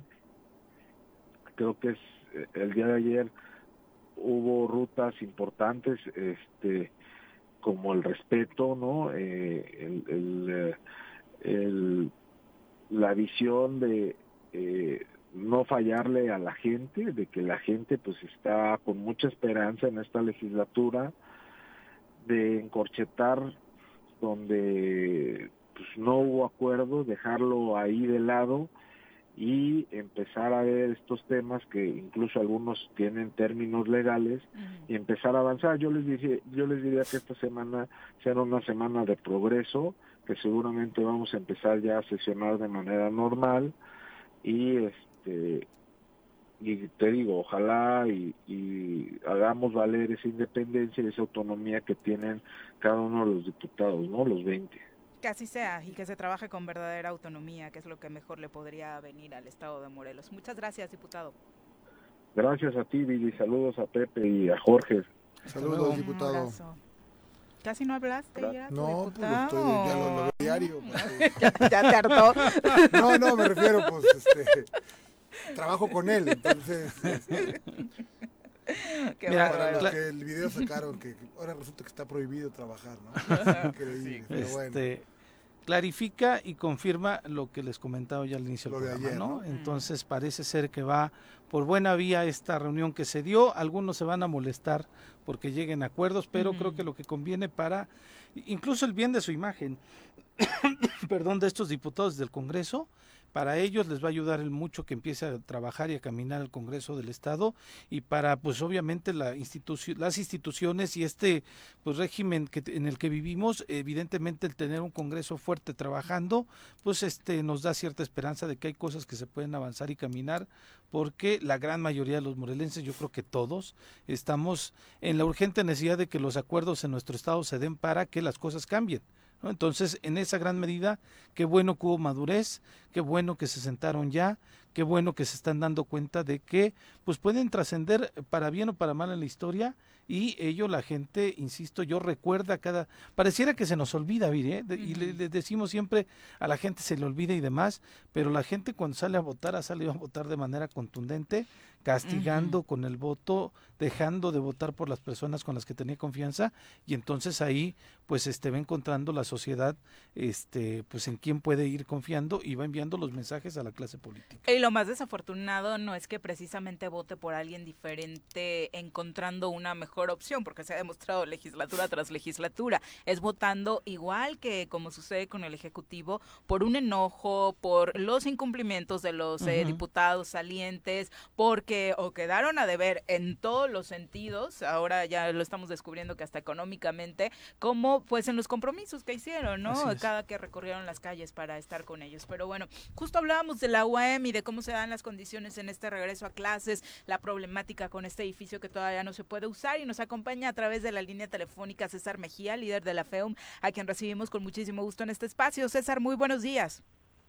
Hola Viri, buenos días, buenos días Pepe, buenos días Jorge, ¿cómo están? Buen Muy día. bien, gracias, muchas gracias. Interesados en conocer de entrada, César, eh, cómo ha sido este regreso a clases en la UAM ya en 2022. Ha sido escalonado, ha sido ordenado, ha sido un regreso muy cuidado, muy cuidadoso. Este, no queremos eh, poner en riesgo la salud de, de los estudiantes y de sus familiares. Es un reto muy complicado porque las condiciones en infraestructura son muy distintas entre cada unidad académica, pero hemos recogido el sentir de los estudiantes y están sumamente contentos. Los que no han podido regresar pues, están ansiosos por poder volver. Yo creo que hay un factor que es el factor social, el, el- el factor emocional de los estudiantes que también tenemos que tomar en cuenta. Y estamos nosotros recorriendo las unidades académicas hoy 14 de febrero, aprovecho el comercial, para que nos busquen, vamos a estar regalando preservativos y este unos detallitos, chocolates, paletitas de corazón. Ay, qué qué bueno que ustedes sí están cumpliendo Así con es. esa función, Sí. ¿no? De promover eh, la salud sexual y reproductiva de las y los jóvenes, que es tan importante porque luego las políticas públicas en este estado como que se han No, vuelto muy derechosas y Muy mochitas. Eh, Sí. Exactamente. Oye, eh, preocupados por este tema del, del famoso edificio que por cuestiones legales todavía no se puede utilizar y, y es desafortunado ver a muchos de tus compañeros tomando clases hasta en el estacionamiento. Sí, eh, la verdad es que estamos nosotros sumamente tristes. Yo me encuentro, eh, la verdad, te lo digo, avergonzado con los estudiantes de la Facultad de, de Arquitectura y Turismo, porque eh, por un asunto ajeno a nosotros, los estudiantes, como siempre, por malas administraciones o por diferentes coyunturas, eh, no tienen espacio para tomar sus clases. Los estudiantes se organizaron junto con profesores desde hace varios días para poder, como tú lo mencionas, tomar clases a- afuera del edificio, eh, eh, que es un acto de, de mera necesidad. ¿eh? Esto no quiere decir que no estemos nosotros colocando a los estudiantes y tratando de habilitar algunas aulas para que las puedan utilizar. Sin embargo, eh, bueno, no alcanza el espacio porque son más de 1.600 alumnos entre ambas facultades y, y bueno, es muchísima gente para poder encontrarles un espacio. Se rentaba un, un lugar que- conocido como la UMED y el lienzo charro, pero se dejaron de pagar bajo las promesas de entrega del edificio. Y estamos muy consternados, no entendemos qué es lo que sucede. Algunos dicen que es porque el, eh, el dinero venía del Fonden, otros dicen que es porque las gestiones están atoradas entre gobierno del estado y, y- y gobierno federal. Hay personas que, que- que también mencionan que es un elefante blanco y que tiene ahí ciertas ciertos vicios que habrá que revisar este, y que por eso está atorada la gestión. A mí lo que me da mucha tristeza es que una obra en la que ya se invirtieron 400 millones de pesos se esté echando a perder en nuestros predios por la falta de un pago eh, poco mayor al 10% de la inversión total. Es decir, es la obra de infraestructura educativa más grande de todo el país y De- está descomponiéndose. Estaban, esta- se, se concluyó ya la, la construcción, César, de, la, de todo el edificio? Está prácticamente terminada, según lo entendemos. Sin embargo, hay algunas cosas que faltan. Por ejemplo, el transformador para que pueda tener eh, luz eléctrica, la conexión del agua potable. Hacen falta algunos acabados. Hace falta el tema de las fachadas, es decir, la parte de la entrada del edificio, las jardineras, etcétera. Eh, eh, nuestras oficinas también estaban en el proyecto y no, no están construidas. El auditorio, eh, bueno, el- el- la sala de rectores no tiene eh, algunos detalles que le hacen falta y además sabemos que han surgido problemas por el abandono, es decir, fisuras en la, en la cisterna, la, pla- la planta de tratamiento no está estabilizada, en fin, Pues este, las garantías de algunas cosas creo que ya vencieron por el tiempo, llevan más de dos años que el avance no ha sido muy distinto, ¿no? Vaya, y, y, y verdaderamente no hay, no hay por dónde rastrearle, ¿no? Algunos dicen que es la federación, algunos dicen también, como mencionabas, que era parte no de la federación en el Fondem. Vi que el exgobernador incluso te comentó algo en tu cuenta de Facebook. Así es, así es. Sin embargo, pues bueno, eh, es parte también el exgobernador de, de- del problema. Eh, La licitación se dio en su en su gestión. Entonces, eh, nosotros no, no tomamos bandos. Y eso, una muestra de ello es que la universidad no tiene ningún interés en medio de, de esta obra. Es decir, este, la universidad no toca los recursos de esta obra. Pasan, eh, ba- bajan del INIFED o bajaban del INIFED eh, de Infraestructura Educativa Federal al INEIEM, que es gobierno del Estado, también infraestructura educativa, y el, el INEIEM es quien paga a la empresa. Hoy El problema es que el INEIEM no le ha pagado a la empresa. No sabemos si porque el dinero federal no ha bajado al INEIEM o si eh, el dinero lo tiene el INEIEM y no lo ha aplicado. Tenemos entendido que el dinero se está atorado en gobierno federal, en Banobras, en Hacienda, en la SEP. Es lo que es lo que es lo que yo tengo entendido. Este es un es un rollo, es, es un desastre y la verdad es que pues estamos eh, tristes, preocupados. Definitivamente, pero eh, a la organización de entrada sabemos que profesores y alumnos eh, resuelven este tipo de problemas de la forma más creativa. No debería ser así, por supuesto, y es muy injusto para quienes han padecido todas estas vicisitudes los últimos años para tomar clases. Pero a mediano largo plazo, ¿qué se está pensando, César? Pues en caso de que no pueda resolverse. Lo- los chavos están muy inquietos, la verdad es que, que, que, como tú lo dices, son muy inventivos, creativos para resolver ese tipo de problemas. Por supuesto que la universidad no se va a quedar quieta ante este tipo de situaciones porque nunca lo ha hecho. Eh, siempre buscamos la manera de resolver, pero tenemos que resolver de una manera inteligente y de una manera a la altura de los estudiantes de los de- universitarios. Esto no es para nosotros un asunto político y no queremos politizar el asunto porque se trata de una necesidad de más de 1.600 estudiantes que hoy no cuentan con un espacio para poder adquirir conocimiento que han estado perdiendo durante toda esta durante toda esta pandemia. Entonces, es, es lo importante que hay que remarcar. Esto es, es todo lo que están haciendo los chavos es por necesidad. De, de por medio, de vez en cuando hay, hay eh, eh, pues se levanta la voz, hay, hay de alguna forma manifestaciones, pero en primera instancia es un acto de necesidad y todo lo que hagamos será para solventar esa necesidad, porque luego se politiza y entonces se dice que si eh, tiene una causa, un trasfondo, no se trata de eso. Se trata de resolver eh, cómo le damos un espacio digno a estos estudiantes de la, de la Facultad de Arquitectura y Turismo. Se ha hablado de muchas cosas, los chavos han hablado pues de intenciones de, de salir a las calles, de tomar otro tipo de acciones aquí, incluso adentro de la universidad. Sin embargo, queremos ser muy, muy, muy prudentes queremos ser eh, muy, muy, sobre todo inteligentes y estratégicos en que todo lo que se haga sea para que haya una resolución eh, efectiva, eh, que de verdad solucione el problema y que no lo haga más grande o que nos haga, eh, pues, eh, dar más vueltas en el asunto y, y generar más problemas, que definitivamente no es lo que queremos. No, lo que se necesita es tocar puertas, César, diálogo, acompañar al rector tal vez en estas gestiones, no sé, creo que ese es el camino y el trasfondo, como bien lo dices, es que hay más de mil estudiantes que ahorita no tienen aulas en la y que Universidad ahí del está Estado. el edificio. Y ahí está, y que le además se ve precioso. fortuna. Sí. Y sí, es Sí, muy ahí triste ver a está los chicos edificio. el Nosotros queremos ser cuidadosos por el tema de que no conocemos verdaderamente la, el, el- el estado del edificio, que, cómo está la construcción, eh, insisto, el tema de las garantías si vencieron, el tema de si existen vicios ocultos. Tenemos que ser nosotros muy cuidadosos, este, porque luego no nos vayan a echar la culpa a nosotros de que nosotros descompusimos el edificio o algo, ¿no? Son- No, bueno, son pero lo que- capaces. lo, lo que es complicado también sería meterse, ¿no? Porque aquí hay un particular, no sé Sí, quién claro. es, no me importa, que no le han pagado. que, que seguramente su ganancia o el gran fruto de su ganancia está en el final de su pago. Claro. O sea, ahí está jugándose su... y su- comprometido ahí inversión, pago de trabajadores Claro, y no, porque él ya ¿no? cubrió, o sea, si ya la- si el edificio está terminado, él ya acabó de pagar, ¿no? Pues Así éxitos, hay que hacer algo, César, hay que movilizar, hay que, no sé. Eh, De entrada, eh, Sí, como decía. Pepe, ha sido, la verdad es que efectivo el trabajo de la FEUMA a la hora de tocar puertas, de buscar el diálogo con los diferentes poderes. En este momento, en el Ejecutivo, en el Legislativo, ¿quiénes están fungiendo como interlocutores o tendiendo pues la mano, abriendo la puerta para solucionar este problema? Quien ha estado interviniendo en el tema, bajo lo que tengo entendido, eh, en el Estado ha sido eh, el secretario Cornejo. Sin embargo, bueno, hemos recibido muchas largas. Nos han dicho que se entrega el siguiente mes y el siguiente mes y el siguiente mes. Cada mes durante dos años ya vamos escuchando lo mismo.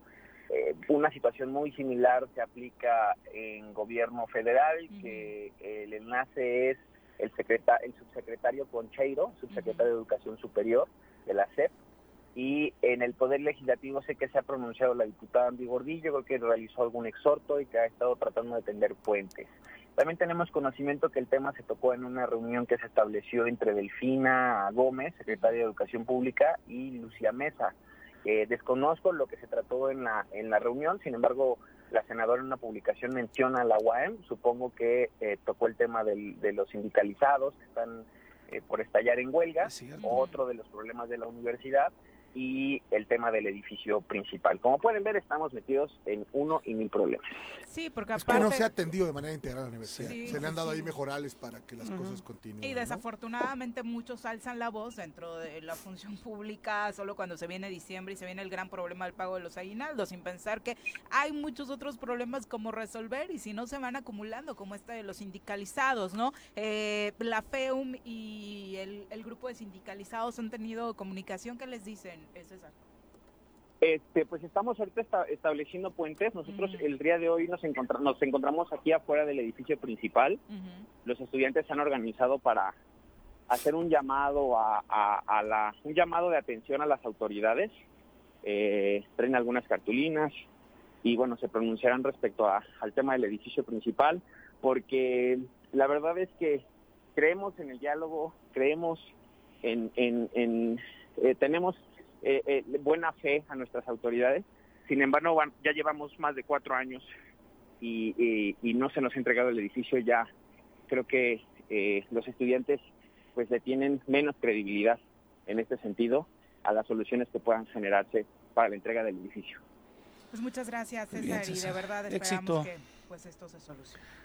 Y que, no se, y que no mucho se vayan a por- huelga. Sí, ojalá. claro, Sí. estaremos pendientes y Es por mañana. supuesto siempre abiertas la, lo- abiertos los micrófonos. Les agradezco el espacio y estoy a sus órdenes. Un gusto saludarles. Igualmente, César. Gracias. Buen día, buena semana. Buenos días. Hasta, a- hasta luego, bye bye. Bye. Está cañón que no los atiende nadie.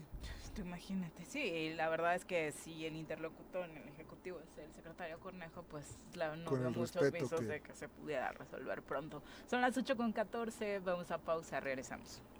8 con 18 de la mañana, gracias por continuar con nosotros. Saludos a Javo Sotelo, que a través de Facebook nos desea un excelente día del amor y la amistad. Muchas gracias y felicidades para ti también, Javo. Silvia Aguilar, un abrazo. Chacho Matar dice, excelente inicio de semana, un abrazo fuerte. Blanca Montes también, muchas gracias por los saludos. Saludos. Ángel dice, el cáncer del país son los políticos y sus partidos. No ocupamos partidos políticos. Bueno, Pues ya exactamente. ya, a ver, a ver cómo se da. Particularmente creo que quedamos muy hartos en Morelos tras lo Sí. sucedido en el último proceso electoral con una boleta que parecía No, pergamino precisamente por el enorme número de partidos que de verdad ni siquiera eran necesarios, ¿no? Sí, no, terrible, terrible. Lo que vivimos en Morelos fue.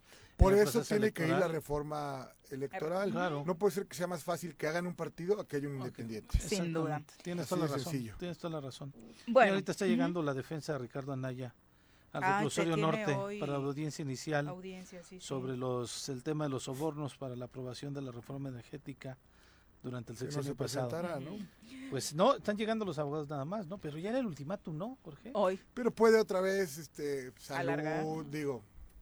Sí, que sí, ha sí. sido su argumento principal. Son las 8 con Y 19. tiene razón, ¿eh? Digo, no puedes presentarte con un tirano como López Obrador, la neta. Sí, bueno, Pero el Poder Judicial. híjole. Es el Poder Judicial. Después de ver a Chayito, yo sí me quedaría ahí este, guardadito. mejor. 8 con 20 de la mañana, en pleno día del amor y la amistad, eh, vamos a hablar hoy eh, precisamente de un tema muy importante en la vida de una pareja, que es su sexualidad y por supuesto una sexualidad que creemos debe ser cuidada primero de manera personal. Y para aprender de estos temas y que nos asesore un poco, nos acompaña a través de la línea telefónica el sexólogo Edgar Quintana, a quien recibimos con muchísimo gusto en este espacio y a quien seguramente usted ya tuvo oportunidad de escuchar en otro espacio dentro de esta misma estación hablando de este gran tema. Edgar, ¿cómo te va? Muy buenos días. Hola, ¿qué tal? Buenos días. Feliz Día del Amor y la Amistad. Feliz día del amor y la amistad, Er- Edgar. Bienvenido y bueno, qué bien hablar desde tempranito de este tema, hoy que precisamente muchos tendrán eh, sus actividades. Pero en, en tema ya serio, ¿qué tan importante es eh, que la sexualidad sea plena en una pareja para que ésta tenga un buen futuro? Bueno, creo que la sexualidad es algo que está presente en nuestras vidas, que es algo que no podemos quitarnos. Es, es todo lo que hay. O sea, ah, por ejemplo, creo que todos traemos ahorita la nariz puesta, ¿no? a un, a un Pepe que es muy distraído, la trae puesta. Así es la sexualidad, así es la sexualidad. La traemos puesta todo el tiempo. Entonces tiene que ver mucho con nuestro bienestar, con, la, con nuestra calidad de vida. Si hay algo de pronto que no es satisfecho, y más va, va más allá de una relación sexual, de un encuentro sexual, si hay algo que no está satisfecho, nos va a afectar en nuestra vida de pareja, en nuestra vida familiar, en nuestra vida laboral, en nuestra vida social. ¿Es la sexualidad lo mismo que el erotismo, Edgar? Ah, digamos que el erotismo más bien es parte de la sexualidad. La gente le llama sexualidad eh, a lo mejor a un encuentro sexual, pero creo que esta, esta parte de tener relaciones sexuales, sí, claro, eh, el romancear incluso tiene que ver mucho con, con, con el erotismo. El erotismo tiene que ver más con la capacidad de poder sentir placer a través de los sentidos. No solamente es la penetración, no solamente es ah, erección, lubricación, eyaculación, orgasmo, ¿no? No, no solamente es ah, abrazos, besos, apapachos. Sí lo son, pero no del todo. Y la sexualidad, bueno, en general incluye también los vínculos, el género y muchas otras cosas más. No sé si me explique, pero digamos que el erotismo va enfocado a qué escu cómo escucho, qué siento, qué huelo, qué veo, este, qué, qué, qué, me, qué me gusta a mí probar, ¿no? A través de- del gusto. Exactamente. Eh, uno, uno de la- los temas a aclarar el día de hoy es que estamos hablando de sexualidad en el Día del Amor, porque sin duda alguna el amor conlleva la sexualidad, pero no necesariamente la sexualidad conlleva amor o no tendría por qué ser forzoso solamente a través de un vínculo amoroso, eh, pues tener eh, eh, una pareja, ¿no? Eh, hemos sido educados. ¿no? Para que, digamos, eh, que tu orientación sexual, tu vínculo y con, o sea, con quién te erotizas, con quién romantizas, con quién te reproduces, sea con la misma persona siempre, ¿no? O sea, que existe la capacidad de poder erotizar con una persona, eh, vincular con otra y reproducirte con otra, sí, esa capacidad la tenemos todos los seres humanos. Solo que nos hemos enfocado mucho a que tiene que ser con la misma persona. Todas son válidas. O solo a través del vínculo amoroso, ¿no? Particularmente en el caso de las mujeres. Así es. Ajá, bueno, es, es como un mito, pero también pueden, podemos separarlo. O sea, no, con esto no estoy queriendo decir que, que, que lo hagan, o o es como cada quien quiera, pero sí, definitivamente pueden ir juntos o separados. O sea, eh, y, y el vínculo es importante también para la parte erótica. ¿Qué pasa con esto? Esto es muy interesante porque hay personas que se relacionan eróticamente y terminan vinculados, es decir, terminan enamorados. Esto quiere decir que, que si tú tienes relaciones sexuales, digamos, o eróticamente encuentros con una persona, puedes caer, ¿no? En la trampa del amor, por así decirlo. O sea, eh, si tú ves a alguien y dices, ay, bueno, nada más va a ser, este, pues mientras, ¿no? O sea, no quiero nada contigo, solamente más que la parte sex. erótica, pues tómela, ¿no? De pronto ya están vinculados, ya se están viendo muchísimo más, ya se extrañan, ya se mandan mensajitos. Bueno, hay quien se vuelve tóxico, ¿no? Y así. Pero puede pasar. O puede hay- pasar. Pero esto también puede ser generado por eso que llaman la química del amor. eh, pues es, es esta parte de los encuentros sexuales y, y qué bueno que lo tocan. compartir. Puede generar incluso una confusión de que no necesariamente sea un vínculo amoroso, sino esa necesidad que se genera por los encuentros sexuales, ¿no? Exacto, en cada encuentro sexual pues liberamos dopamina y serotonina, que una es la del placer y la otra de la felicidad.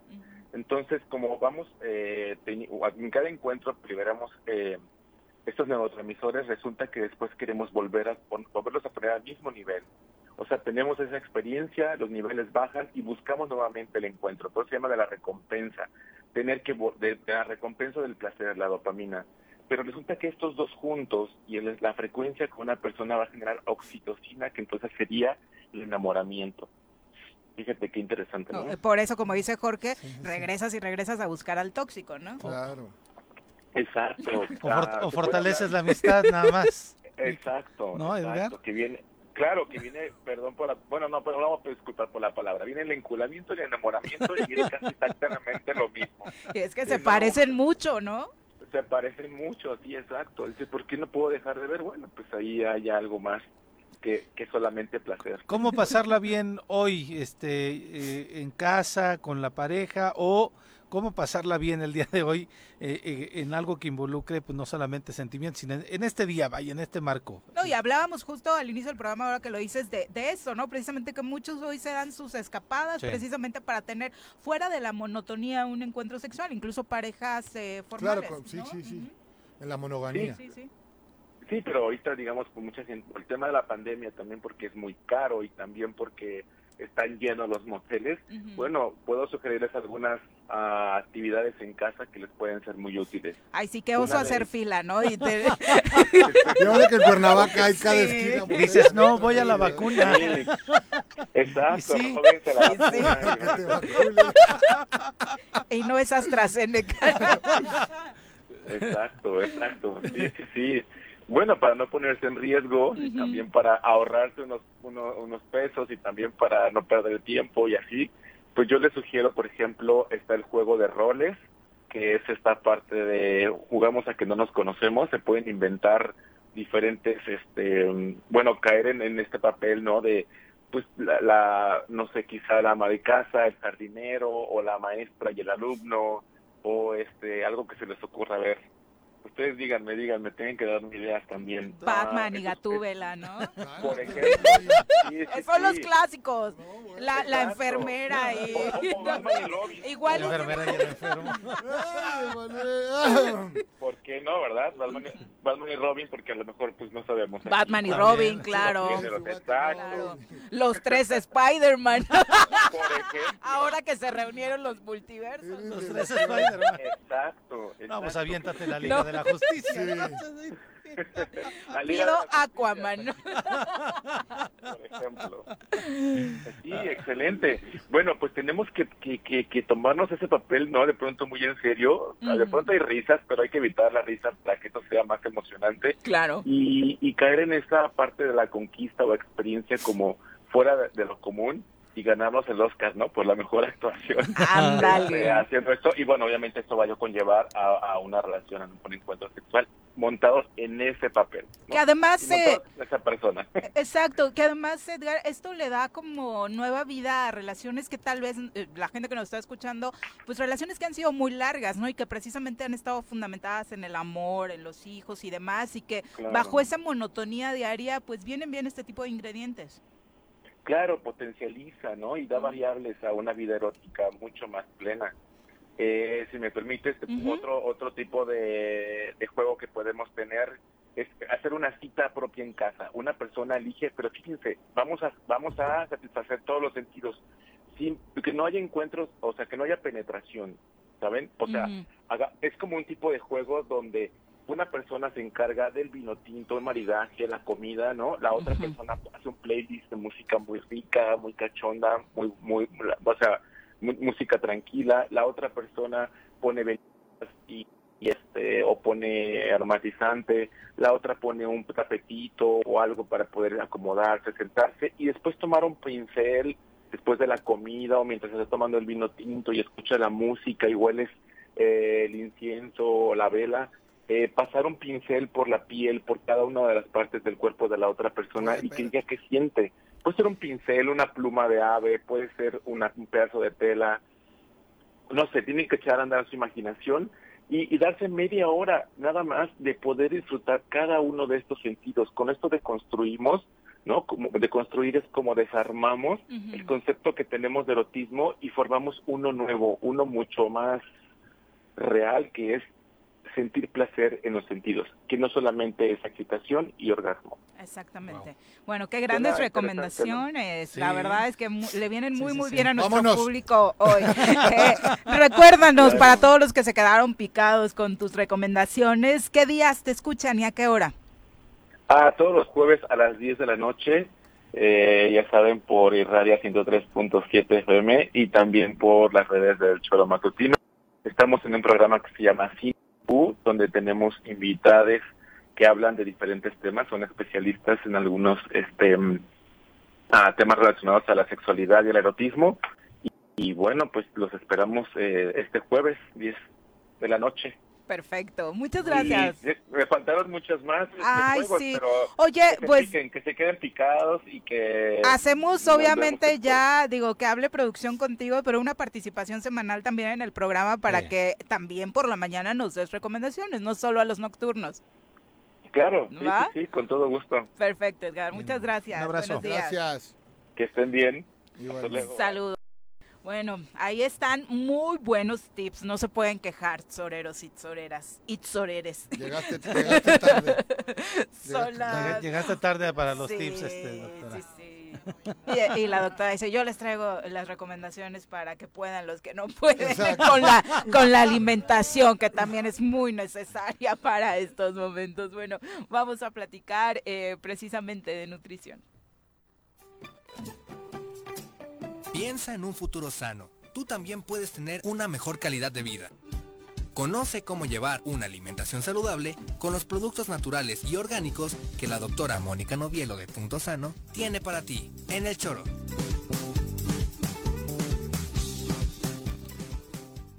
Doctora, muy buenos días. Buenos días, ¿cómo Bienvenida. están? Muy Bien, bien, doctora, muchas gracias. Con el gusto de verte, porque te la ya estabas perdida, ¿no? Ya está, pues no, Vía la semana pasada tú no viniste, yo ah, sí es vine. que me asaltaron dos días mi negocio, fíjate. No me ya ves que. Cuernavaca está tranquilito. ¿No nos habías Uy. contado? No, pues no. ¿Qué terror? La noche del domingo y la noche del...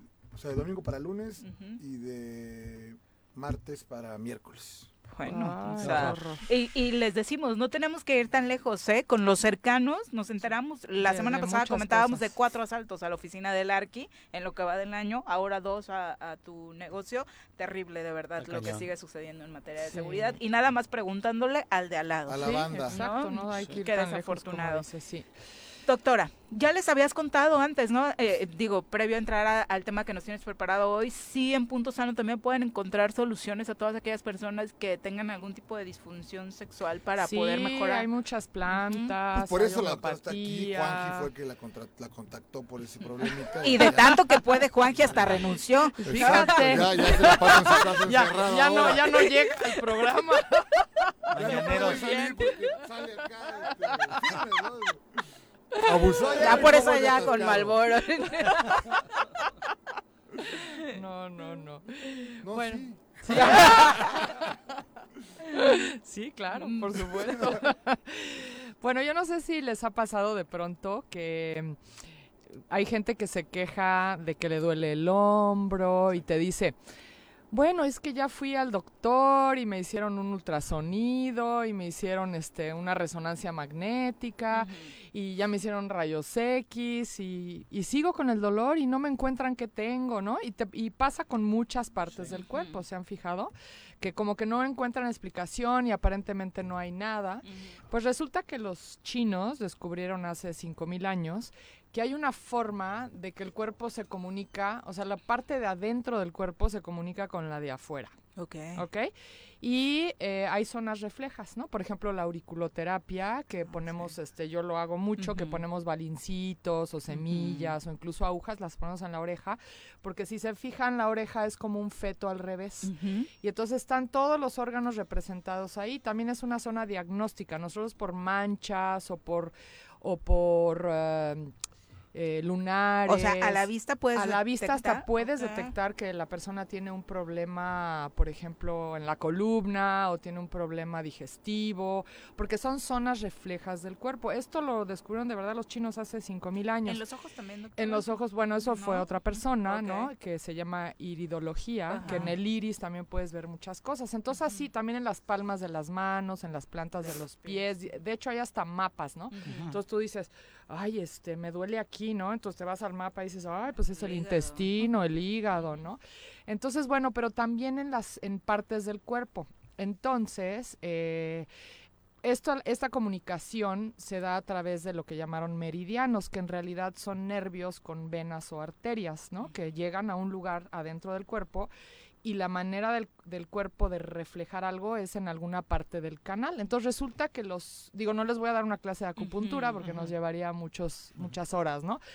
Pero les voy a decir cosas prácticas que pueden ustedes ubicar un dolor que tengan y que está pasando adentro del cuerpo. Entonces, en general, dolores de cuello, hombros, incluso brazos, tienen que ver con los intestinos, porque por aquí pasan los canales de intestino grueso e intestino delgado. Wow. ¿Ok? O sea, no necesariamente es el estrés que les provoca a su no, jefe. No, o sea, yo he tenido, miren, por ejemplo, tuve una persona muy curioso, este, que le dolía el hombro y le dolía, y había ido a 20 mil cosas, ¿no? Sí. Fisioterapia y no sé qué, y seguía con el dolor de hombro y de hombro y de hombro, y yo le dije, no, es algo que estás comiendo, ¿no? Y resultó que era la leche. Digo, así indagando, nos dimos cuenta, yo trato intolerancias, ¿no? Le traté la y a leche. intolerantes. Y a intolerantes también. y se le quitó el dolor de meses que traía en un hombro, ¿no? Guau. Entonces, eh, bueno, entonces en general esta parte de cuello, hombros, tiene que ver con intestinos, ¿ok? Eh, por ejemplo, dolores de rodillas, tiene que ver Es con... porque va a llover. Es porque va a llover y nos duelen las articulaciones. No, en realidad son problemas estomacales. Las rodillas. Las rodillas, Sí, el ¿no? peso, por el tamaño del Entonces- estómago. También. Por lo que el También. estómago. Entonces, por ejemplo, irritantes. Y tiene que ver, bueno, todo esto tiene que ver con el yin y el yang. Si las toxinas que se forman por algo que comiste, que no te cayó bien, se forman toxinas. Y si se van hacia abajo del canal, digamos, te va, es algo que es más yang y te va a producir un dolor de rodillas. Pero si se va, si es algo más yin, más frío, se va a ir hacia la cabeza porque la- el meridiano de estómago empieza en la cara y te puede doler la cabeza. Entonces, dolores, por ejemplo, de frente son muy de estómago, ¿ok? Pero si son en las sienes, tiene que ver con hígado y vesícula biliar. Entonces, es muy común, por ejemplo, que la gente toma vino y que no le cayó bien. ¿Y dónde le da el dolor? Aquí. Sí, Bueno, sí, ¿no? sí. Como en la sien, otra te dicen, "No, es que me duele el ojo, ¿no? Y eso puede tener que ver con algo que le cayó pesado al hígado. Y el alcohol en general le cae pesado al hígado.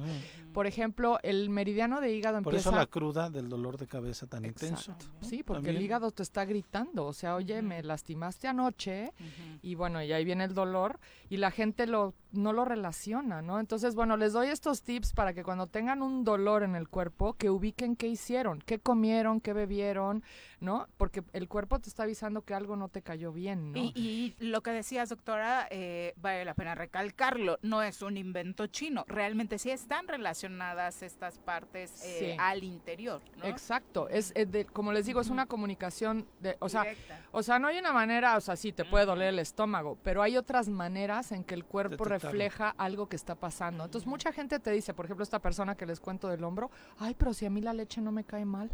Digo, para empezar, a todo el mundo la leche de vaca le cae mal porque no somos No, no, becerros, ¿no? Pero eh, no es que le estuviera no se le estaba manifestando en el intestino, sino el dolor era en el hombro. Entonces, un reflejo, ¿no? Entonces, bueno, depende de dónde duele la cabeza. Por ejemplo, un dolor más en la nuca tiene más que ver con vía urinaria, ¿no? Entonces, si te duele mucho la nuca, puede ser que tengas una infección urinaria y ahí lo está manifestando el cuerpo. Si se fijan el dolor este de gota, de cuando tienen el ácido úrico muy alto, que se inflama el dedo gordo del pie Ay, sí. y ahí empieza el canal de hígado. O sea, Wow. finalmente, aunque el, O el lateral, ¿no? Ajá, pero más el, el, el Es dedo que gordo. Y ahí, ah, te dio. Y te dio en el lateral. Sí. Ah. Pero bueno, lo más común es Por el el dedo vino. gordo. Bueno, pero la gota la tengo desde joven, luego te platico. Pero bueno, Sí, sí, yo justo tengo el caso de un tío y, está justo su dedo gordito del pie. Sí, se te hace de pedo pica sí, sí. Exacto, y es un dolor fuertísimo porque ahí empieza el canal de hígado y en realidad en lo que, a lo que le afecta el ácido úrico es al hígado. O sea, aunque es un problema de riñón porque el riñón no lo está pudiendo filtrar y eso, pero el que se daña es el hígado, porque es un exceso de purinas, ¿no? Ahí entonces son que están en las carnes, en el alcohol. Entonces, cuando comemos un exceso de carnes y de alcohol, en realidad ¿a qué nos cae mal? Al hígado, ¿no? Hígado y vesícula biliar. Entonces, se inflama el dedo gordo del pie. Dolores Hasta en reventar, ¿no? Sí, o sea, es, y es muy doloroso, ¿no? Hay que tomar este medicamentos para, para el dolor porque son muy fuertes, ¿no? Bueno, lo- dolores en las plantas de los pies, generalmente estas fascitis plantares, que se les inflama la fascia, tienen que ver con riñón. O sea, las plantas de los pies tienen mucho que ver con los riñones porque ahí empieza el meridiano de riñón. Y como los digo, los meridianos no se lo inventaron los chinos. O sea, si tú te pones a ver, siempre hay un nervio y una vena o una arteria que recorre estos meridianos tan famosos de los chinos, ¿no? Entonces es algo que es físico. Los chinos hacían autopsias, ¿no? Entonces se sabían todas estas cosas, ¿no? En la columna vertebral corre a los lados el, el canal de vejiga, pero dentro de la vejiga hay zonas muy reflejas. Y por ejemplo, un dolor en la cintura también puede tener que ver con estómago, porque ahí están puntos de estómago en la, en la columna vertebral, ¿no? Y bueno, el- la famosa ciática, que en realidad es la Ah, inflamación del nervio ciático, si ustedes se fijan, ¿qué pasa? Que se presiona el nervio, ¿no? Pero en realidad, ¿qué hay adelante de esa parte del cuerpo? Están los intestinos. Entonces, muchas veces la mayoría, yo les diría que el más del 80% de los casos de ciática tiene que ver con un problema intestinal, porque el intestino se inflama tanto, ¿no? Y a veces es algo interno, no es que tengan una panzota, a veces también, ¿verdad? Pero se inflama tanto el intestino que jala la columna hacia atrás y se qué pasa, se pellizcan los nervios de la espalda. Entonces se pellizca el nervio ciático y ese nervio corre hacia atrás por las piernas y llega hasta los pies. Entonces muchos dolores del nervio ciático tienen que ver con pues que está inflamado el intestino, ¿no? Entonces, bueno, cuando tengan un dolor, chequen dónde es el dolor, o sea, acuérdense de estos de estas partes, ¿no? Dedo gordo del pie hígado, planta del pie riñones, rodillas de estómago, cabeza si es la frente más estómago, las sienes más hígado, vesícula biliar, la parte de atrás vía urinaria, ¿no? En general son eh, cosas que ustedes pueden revisar, pues qué he estado comiendo, ¿no? Porque ah, de verdad no lo relacionamos, ¿no? Entonces, si tengo inflamado el dedo gordo del pie, bueno, sabemos que puede ser ácido úrico, pero si me duelen las rodillas, por ejemplo, y a veces es algo crónico, o sea, he estado tomando, no sé, chile toda la vida, tengo el estómago súper inflamado, tengo una gastritis enorme, y pues que me duelen las rodillas, ¿no? Porque es algo que... que va, trasciende, vaya, del Ajá, y sobre todo cuando es algo más eh, crónico, ¿no? Porque como que el cuerpo ya está, te lo está gritando, vaya, ¿no? Pero es sorprendente, doctora, de verdad. O sea, sí es un gran aprendizaje, porque curiosamente con esto del ácido era, ¿por qué precisamente ahí no? O sea, existiendo como partes del cuerpo que le quedaban más cercanas para Claro. poder Exacto. generar la inflamación. Porque ¿no? el dedo gordo, por ejemplo, el de- dedo índice de la mano, ahí empieza el intestino grueso, ¿no? Entonces, dolores de- del dedo dedo. índice de la mano tienen que ver con problemas de intestino grueso, del colon, ¿no? Y incluso problemas de, de oído, ¿no? Porque por aquí pasa un meridiano que tiene que ver con el riñón, pueden ser problemas de riñón, problemas de oído, ¿no? Bueno, aquí hablamos más de la parte digestiva, porque hablamos de nutrición, entonces eh, básicamente son rodillas, cabeza, ¿no? Lo que más puede, hombros y cuello, ¿no? Y- y los pies, hígado. Si es la parte de arriba es más hígado, si es la parte de abajo es más eh, riñones. Pero aparte el impacto que genera conocer esto, porque la importancia que ha perdido alimentarnos bien y cómo hemos descuidado nuestro eso, sistema claro. digestivo, ¿no? Sí. Con tantos dolores que son tan comunes aparte, porque todos los que acabas de poner son súper comunes. comunes. "Ay, el estrés. El estrés, hoy todo ay, es el me duele el cuello, estoy súper Sí. estresado. Bueno, ¿quién no está estresado para empezar? Pero ¿qué parte se te está estresando? Eso tiene que ver con dónde está también tu estrés, porque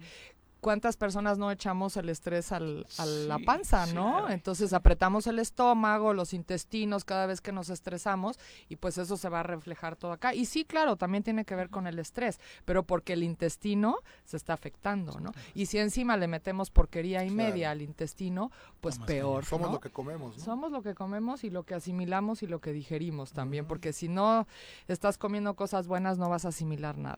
¿Y esto que nos traes qué es? Bueno, yo les traía aquí dos eh, cositas. Una es, se llama Inulac, eh, son enzimas y lactobacilos. Que bueno, hablando de esto de la digestión, es muy importante siempre cuidar la flora, ¿no? La flora intestinal. Entonces, eh, y la mayoría no tenemos una flora adecuada. ¿no? Entonces, estas son unas pastillitas que son deliciosas porque tiene, y tienen fibra también. Entonces, para gente Ah, que tiene bien. estreñimiento, que es otro problema que puede reflejarse en los hombros, en los, e incluso los brazos, ¿no? Eh, bueno, eh, se pueden beneficiar mucho y además tiene enzimas que para digerir los nutrientes necesitamos tener enzimas. Entonces, este trae las dos cosas y son pastillas que se chupan porque tienen ¿Ah, sí? fibra de la piña, de Ah, papaya. Entonces, están deli. deliciosas, están un poco aciditas, pero hasta son como un postre porque además se toman después de comer y no tienen azúcar. Entonces, ¿Cuántas son veces una delicia. día esas dos? pues depende, yo a veces la tableta es muy grande, si no tienen grandes problemas, yo les recomiendo media tableta tres veces al día después de cada comida, ¿no? Yo si tengo una comida fuera, por ejemplo, siempre me llevo uno en la bolsa para que no me caiga mal lo que comí, ¿no? Y estos son los famosos probióticos Ajá. que se llaman las eh, lactobacilos, ¿no? O acidófilus. Es que antes se llamaban así y ahora les llaman probióticos, Ajá. ¿no? Y estos tienen probióticos y prebióticos que te hace que o sea, que también esté el caldo en tu intestino para que funcione el probiótico, porque si no hay como el caldo adecuado, los probióticos no van a funcionar bien y este trae los dos. Entonces es una maravilla. Entonces, si tienen problemas fuertes, se pueden tomar uno. Este sí va antes de las comidas, ¿no? Uno antes de cada comida. Y trae billones de lactobacilos. Entonces, te ayuda O sea, muchísimo a poblar tu flora intestinal. Pero entonces necesitamos ambos, probióticos Los dos. y prebióticos. Este trabaja, sí, bueno, este Ah, trae los dos. Este trabaja más a nivel, más arriba, desde el estómago hasta el intestino delgado, y este ayuda más como al colon. Entonces, incluso pueden tomar los dos, porque funcionan de diferentes maneras, ¿no? Entonces, a lo mejor si van a tomar los dos, se pueden tomar uno antes del desayuno y de la cena de este, y este nada más uno después de la comida, ¿no? Entonces, como para tener todos los, los nutrientes posibles, ¿no? Muchas gracias, Doc. ¿Dónde encontramos estos productos? Estos productos los encontramos en Punto Sano, aquí en Plaza Andrómeda, en el local 19. Perfecto. Muchas gracias por acompañarnos. Gracias, Gracias a ustedes. Muy buenos días. Son las 8 con 47. Vamos a los deportes. Las pelotas, las pelotas, las pelotas juega usted. No hay deporte en este mundo donde no las use usted. Las pelotas, las pelotas, las que sueña para usted. Son las de Ninelli, Niurka, Maradona y Pelé. Las pelotas, las pelotas, las pelotas, sabe usted. Son las mismas en Bilbao.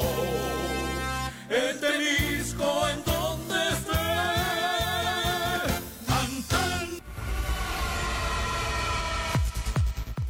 Mi querido Bruno, ¿cómo te va? Muy buenos días.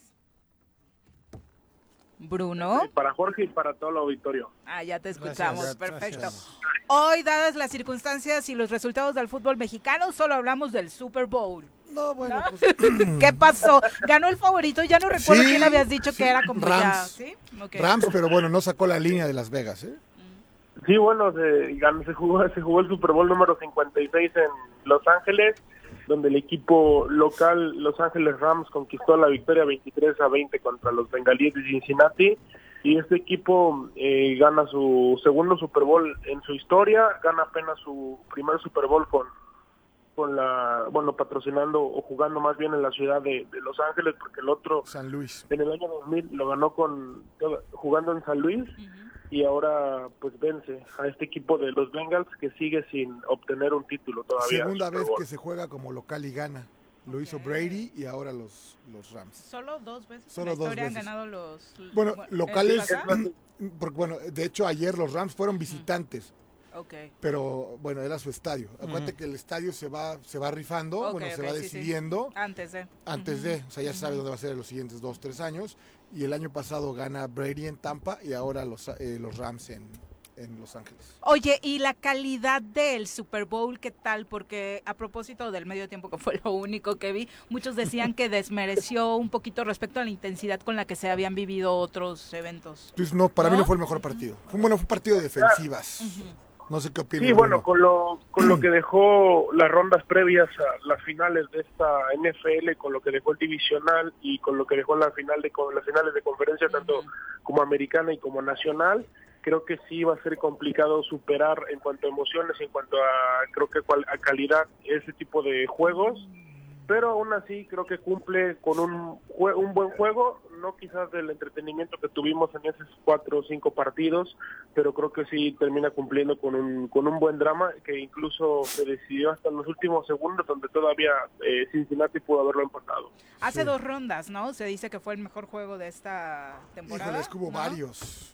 Hubo, bueno, Sí, hubo, sí. el- se puede decir que en las semifinales, tanto como de la conferencia americana como de la conferencia nacional, e incluso... Para mí el partido de Bills de- contra contra eh, Contra Jefes. contra Jefes. Fue el partido del- de, De la, la temporada. temporada. Oye, ¿y el mejor Sí. jugador quién fue ayer? Este, Kurt, eh, un receptor de Cooper Cup. Cooper Cup, que a mi juicio Cooper no... Digo, es un, receptor del equipo de eh, Los Ángeles yo hubiera hecho a Donald como mejor jugador, mi Sí. querido... Totalmente de acuerdo, es lo que iba a comentar, que creo que el defensivo Aaron Donald eh, se lo merecía más para algunos, creo que Cooper Cup por- también por la historia de, de vida que lleva y porque también es eh, pues muy popular con la afición, se termina llamando el, el, el MVP, pero pues yo también concuerdo contigo que se lo tuvo que haber llevado un defensivo como Aaron Donald. Sí, porque fue un juego de defensivas. ¿Y decepcionante el equipo No, pierde? Porque al final leí muchas bromas contra Burrow, ¿no? No, no, yo creo que Burrow da el partido de su vida, ¿eh? Recordemos, y, y para, para... como Por una análisis, jugada al final, ¿no? Es que No. termina siendo criticado. Eh, eh, pues, yo creo que dio, insisto, un gran partido. Un joven que hace dos años llega al peor equipo de la NFL y hoy es el segundo equipo de la NFL. Wow. ¿no? O sea, eso. Y bueno, sí, en un equipo, el coreback, porque lo que hizo Burrow antes de llegar al Super Bowl es fuera de serie. No Sí, sé qué opina Bruno. También coincido con Pepe, creo que si hubiera ganado Cincinnati... Pues, Jorge. Jorge. Bueno, con- Yo no sé nada de Rams. americano, por eso no he hablado nada, güey. Bueno, con Rams hubiéramos teníamos dudas, ¿no? De quién iba a ser el MVP, si Stanford, si Aaron Donald, si Cooper Cup, pero creo que si hubiese ganado Bengals no hubiéramos tenido ningún tipo de duda y Joe Burrow hubiera sido el mejor jugador de- del Super Bowl. Creo que tuvo bastantes problemas porque sus front- su línea ofensiva, su línea frontal, pues todo eh, se le coló bastante en la, en la defensa de Rams y bueno, lo capturaron en siete ocasiones, le pegaron mucho aún así logró sacar eh, 20 puntos en el partido, pero bueno, creo que si arregla ese factor, este equipo de Cincinnati puede mejorar a futuro bastante. Oye, y hablando de lo extra cancha, eh, un gran arranque con La Roca presentando a los equipos, ¿no? Sí, un gran arranque con, con La Roca presentando a los equipos, sabemos que saben hacer buen espectáculo en este tipo de, de eventos, también al medio tiempo que creo que cumple con bastante bien con las expectativas. ¿no? Dividió ser- opiniones, Bruno. No, yo creo que ¿no? es un gran show. Lo que pasa es que quien es más viejo, pues no entendió absolutamente nada de lo que ahí ocurrió. ¿no? Pero- ¿Crees? Yo sentí que fueron los más No, no, Los más viejos. los no, no, más no, no, oldies, los Oldies que- de mi edad, pero digo, yo estoy en un chat ahí con puro ruco y qué asco de show. No tienen ni Ah, idea quién es ok. 50 Cent, que ya parece dólar en lugar de 50 Cent. sí, todos muy desmejorados, sí, sí, ¿no? sí, ya el- Sí. Pero- A mí me gustó, pero sinceramente, como Eminem para mí era la, gran figura, me pareció muy corto el tiempo que Bueno, y acabó tuvo, haciendo de las suyas, ¿eh? Bueno, acabó el- hincándose Ah, claro. eh, en protesta, a pesar de que dijeron que, Que no, no podía hacerlo, le, poco le importó y bien por el nivel. El único blanco, El único blanco ¿no? Protestando, voltando. protestando Sí, y hablando precisamente de todo este tema que conllevó el, el- asunto de los eh, afroamericanos, ¿no? Sí, haciendo haciendo protesta a pesar de que la NFL, la misma liga se le había prohibido, él pues rindiéndole todavía homenaje o honor a lo que hacía también un exjugador de la NFL que llegó un Super Bowl. Colin Kaepernick, sí. que pues hace esta protesta. Eminem, que bueno, yo yo creo que sí fue un- que cumplió, tampoco fue espectacular totalmente el show, pero creo que sí cumple, al menos mejor que el del año pasado con The Weeknd, creo que sí fue. Ay, me gustó Sí. más de Weekend. fíjate. No, Viri, es que Sí. a mí me encantó la incursión que no era, no estaba programado, o bueno, siempre hay una sorpresa, y que fue 50 Cent. Que a mí Sí, me sí, sí, claro, fue 50 una grata sorpresa. Ya, lo- ya lo están afiliando a los Panzabrava de Exacto. Zacatepec. Sí. Bueno, y la, y la rapera también, ¿no? Que, sí, que- claro. sí, híjole, este... Fue lindo, fue lindo, pero A mí me no, gustó. no rompió, obviamente. Pero si no hubiera estado 50 Cent no me hubiera gustado. Ah, ¿es Ah. ¿Eres fan? No, pero, o sea, Es fue el elemento Fue el sorpresa elemento, exacto, que le dio ahí. elemento ya, sorpresa. claro. Bien. Bueno, eh, Bruno, finalmente, digo, creo que dentro de la liga destacado, ¿no? Lo que están haciendo Puebla y Atlas y lo demostraron el viernes. Sí, lo demostraron el viernes con un partidazo, una a uno termina con una chilena muy buena por parte de Guillermo Martínez. Que De los goles más bonitos. ¿no? La misma gente de. Puebla dice que de los más bonitos que se han marcado en el Cuauhtémoc. Sí, y hasta le saca las lágrimas a un niño de la afición, que posteriormente lo, lo buscó el equipo en sus redes sociales, y creo que sí lo encontró, al niño que estaba llorando tras el gol de bueno. tras el gol del empate de la franja. Paréntesis, qué padre que le vayan a dar premios al niño y todo, pero digo, el papá o la mamá que le está inculcando los valores futbolísticos también se merecería un premiecito, ¿no? Sí. bueno, también también otra cosa por destacar es lo que hizo Luis el Chapo Chapo Montes Montes, en el sí. partido de, de Pumas contra León, donde lo le cometen una falta, eh, expulsan al jugador que se la comete y él dice que pues que Llevaba le la roja, ¿no? Antes de que se la saque, el árbitro saca la tarjeta roja y le dice el Chapo, no, no, no fue para tanto, amigo. No fue en la, ¿No? no fue en la face. Sí, y después le saca la amarilla y bueno, una imagen que se ha visto muy pocas veces en el fútbol y en la Liga MX también lo- no la recuerdo sinceramente. No, la afición de Pumas le aplaudió al Chapo, despidió precisamente con ovaciones, porque son de esos ejemplos que creo que los jugadores profesionales deben darnos, ¿no? Semana a semana. Es parte del profesionalismo que deben mostrar. Sí, sin duda, después de que también acabamos de ver hace algunas semanas lo que pasó con la portera del Atlético de San Luis y con las chicas de Toluca, creo que este ejemplo le viene muy bien también al fútbol y creo que pues va a dar la vuelta, le va a dar la vuelta al mundo ese tipo de imágenes como la de Luis El Chapo Montes, que a pesar de que eh, pues el resultado no era favorable para el equipo de León, aún así el Chapo tuvo el valor de decir que no fue tarjeta roja y solamente eh, amonestaron al jugador del equipo de Pumas, donde además ya jugaban con 10 cada equipo. Sí, claro. Ahí se aplicó el juega limpio, siente tu liga, que pocas veces se ve. Sí, sin duda, el- tal- lo que tanto ha promovido la liga desde su nueva imagen, pues lo terminó aplicando el Chapo Montes y bueno, terminó siendo aplaudido por la misma afición de- del Olímpico Universitario. Oye, y finalmente, gran inicio del Jimmy Lozano como técnico del Necaxa. Hablemos solo del Necaxa, ¿eh? Sí, Qué gran inicio del Jimmy Lozano como entrenador de, de los Rayos del Necaxa que al final, a pesar de que no estuvo por un tema de COVID en- dentro del estadio, obviamente, y tuvo muy pocos días para preparar y para trabajar el partido, al final creo que los Rayos nunca dejaron de, buscar el partido, nunca dejaron de, de correr, de luchar, y al final obtienen su recompensa, que es darle la vuelta al equipo de Cruz Azul en los últimos segundos, que bueno, lo de Cruz Azul es un tema aparte que creo que sí le termina por mermar este tema de lo que pasó en el aparato directivo. Y aparte, Reynoso jugársela presentando a sus cuatro refuerzos que son extraordinarios, se les vieron pinceladas algunos como a Romero, pero eh, pues cuatro jugadores que no habían tenido actividad, Tabó que venía de una lesión, no, no estoy minimizando por supuesto lo hecho por Necaxa, pero sin duda alguna pesó, ¿no? Y se le escapa el liderato a Cruz Azul finalmente con este resultado. Sí, se le termina por, por escapar y, y concuerdo contigo, creo que también con, un, con una de las máximas plantillas a la ofensiva como la que tiene Cruz Azul, eh, en ocasiones no puede ser tan, tan conservador y, guardar el marcador tanto, pues bueno, al final le terminó pesando y el Puebla ahora es líder empatado con el Atlas tras su partidazo en el Cuauhtémoc con 11 unidades. Cruz Azul todavía permanece en la tercera posición con 10 puntos, también empatado con el equipo de Tigres que es cuarto que le pegó al conjunto de las Chivas 3 1 a 3. Oye, y Chelsea ya, campeón del Mundial de Clubes, se terminó este martirio para los Rayados. Sí, terminó el martillo para los Rayados. El Palmeiras se compitió muy bien, alargó hasta tiempos extra y prácticamente al minuto 115 es cuando le marcan un penal en contra del Palmeiras con una mano adentro del área de Luan y, termina ganando el conjunto del Chelsea eh, 2 a 1 en los tiempos extra. Un Palmeiras que compitió muy bien, le faltó cerrar esos últimos cinco minutos, le estaban apostando todo a sacar la victoria en penales pero bueno, creo que el Chelsea termina llevándose la victoria en un torneo que, pues, creo que está armado para que siempre... Siempre gane el siempre lo europeo, gane- ¿no? Lo gane la UEFA.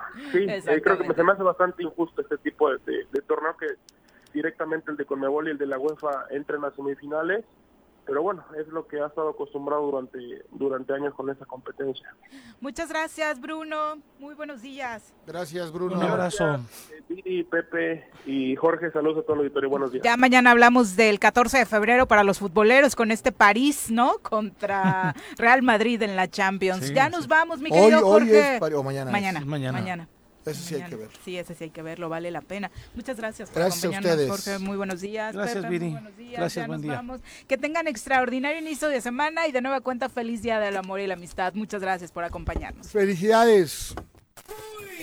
¡Se acabó! Pues así es esto. Esta fue la revista informativa más importante del centro del país. El Choro Matutino. Por lo pronto, el Choro Matutino.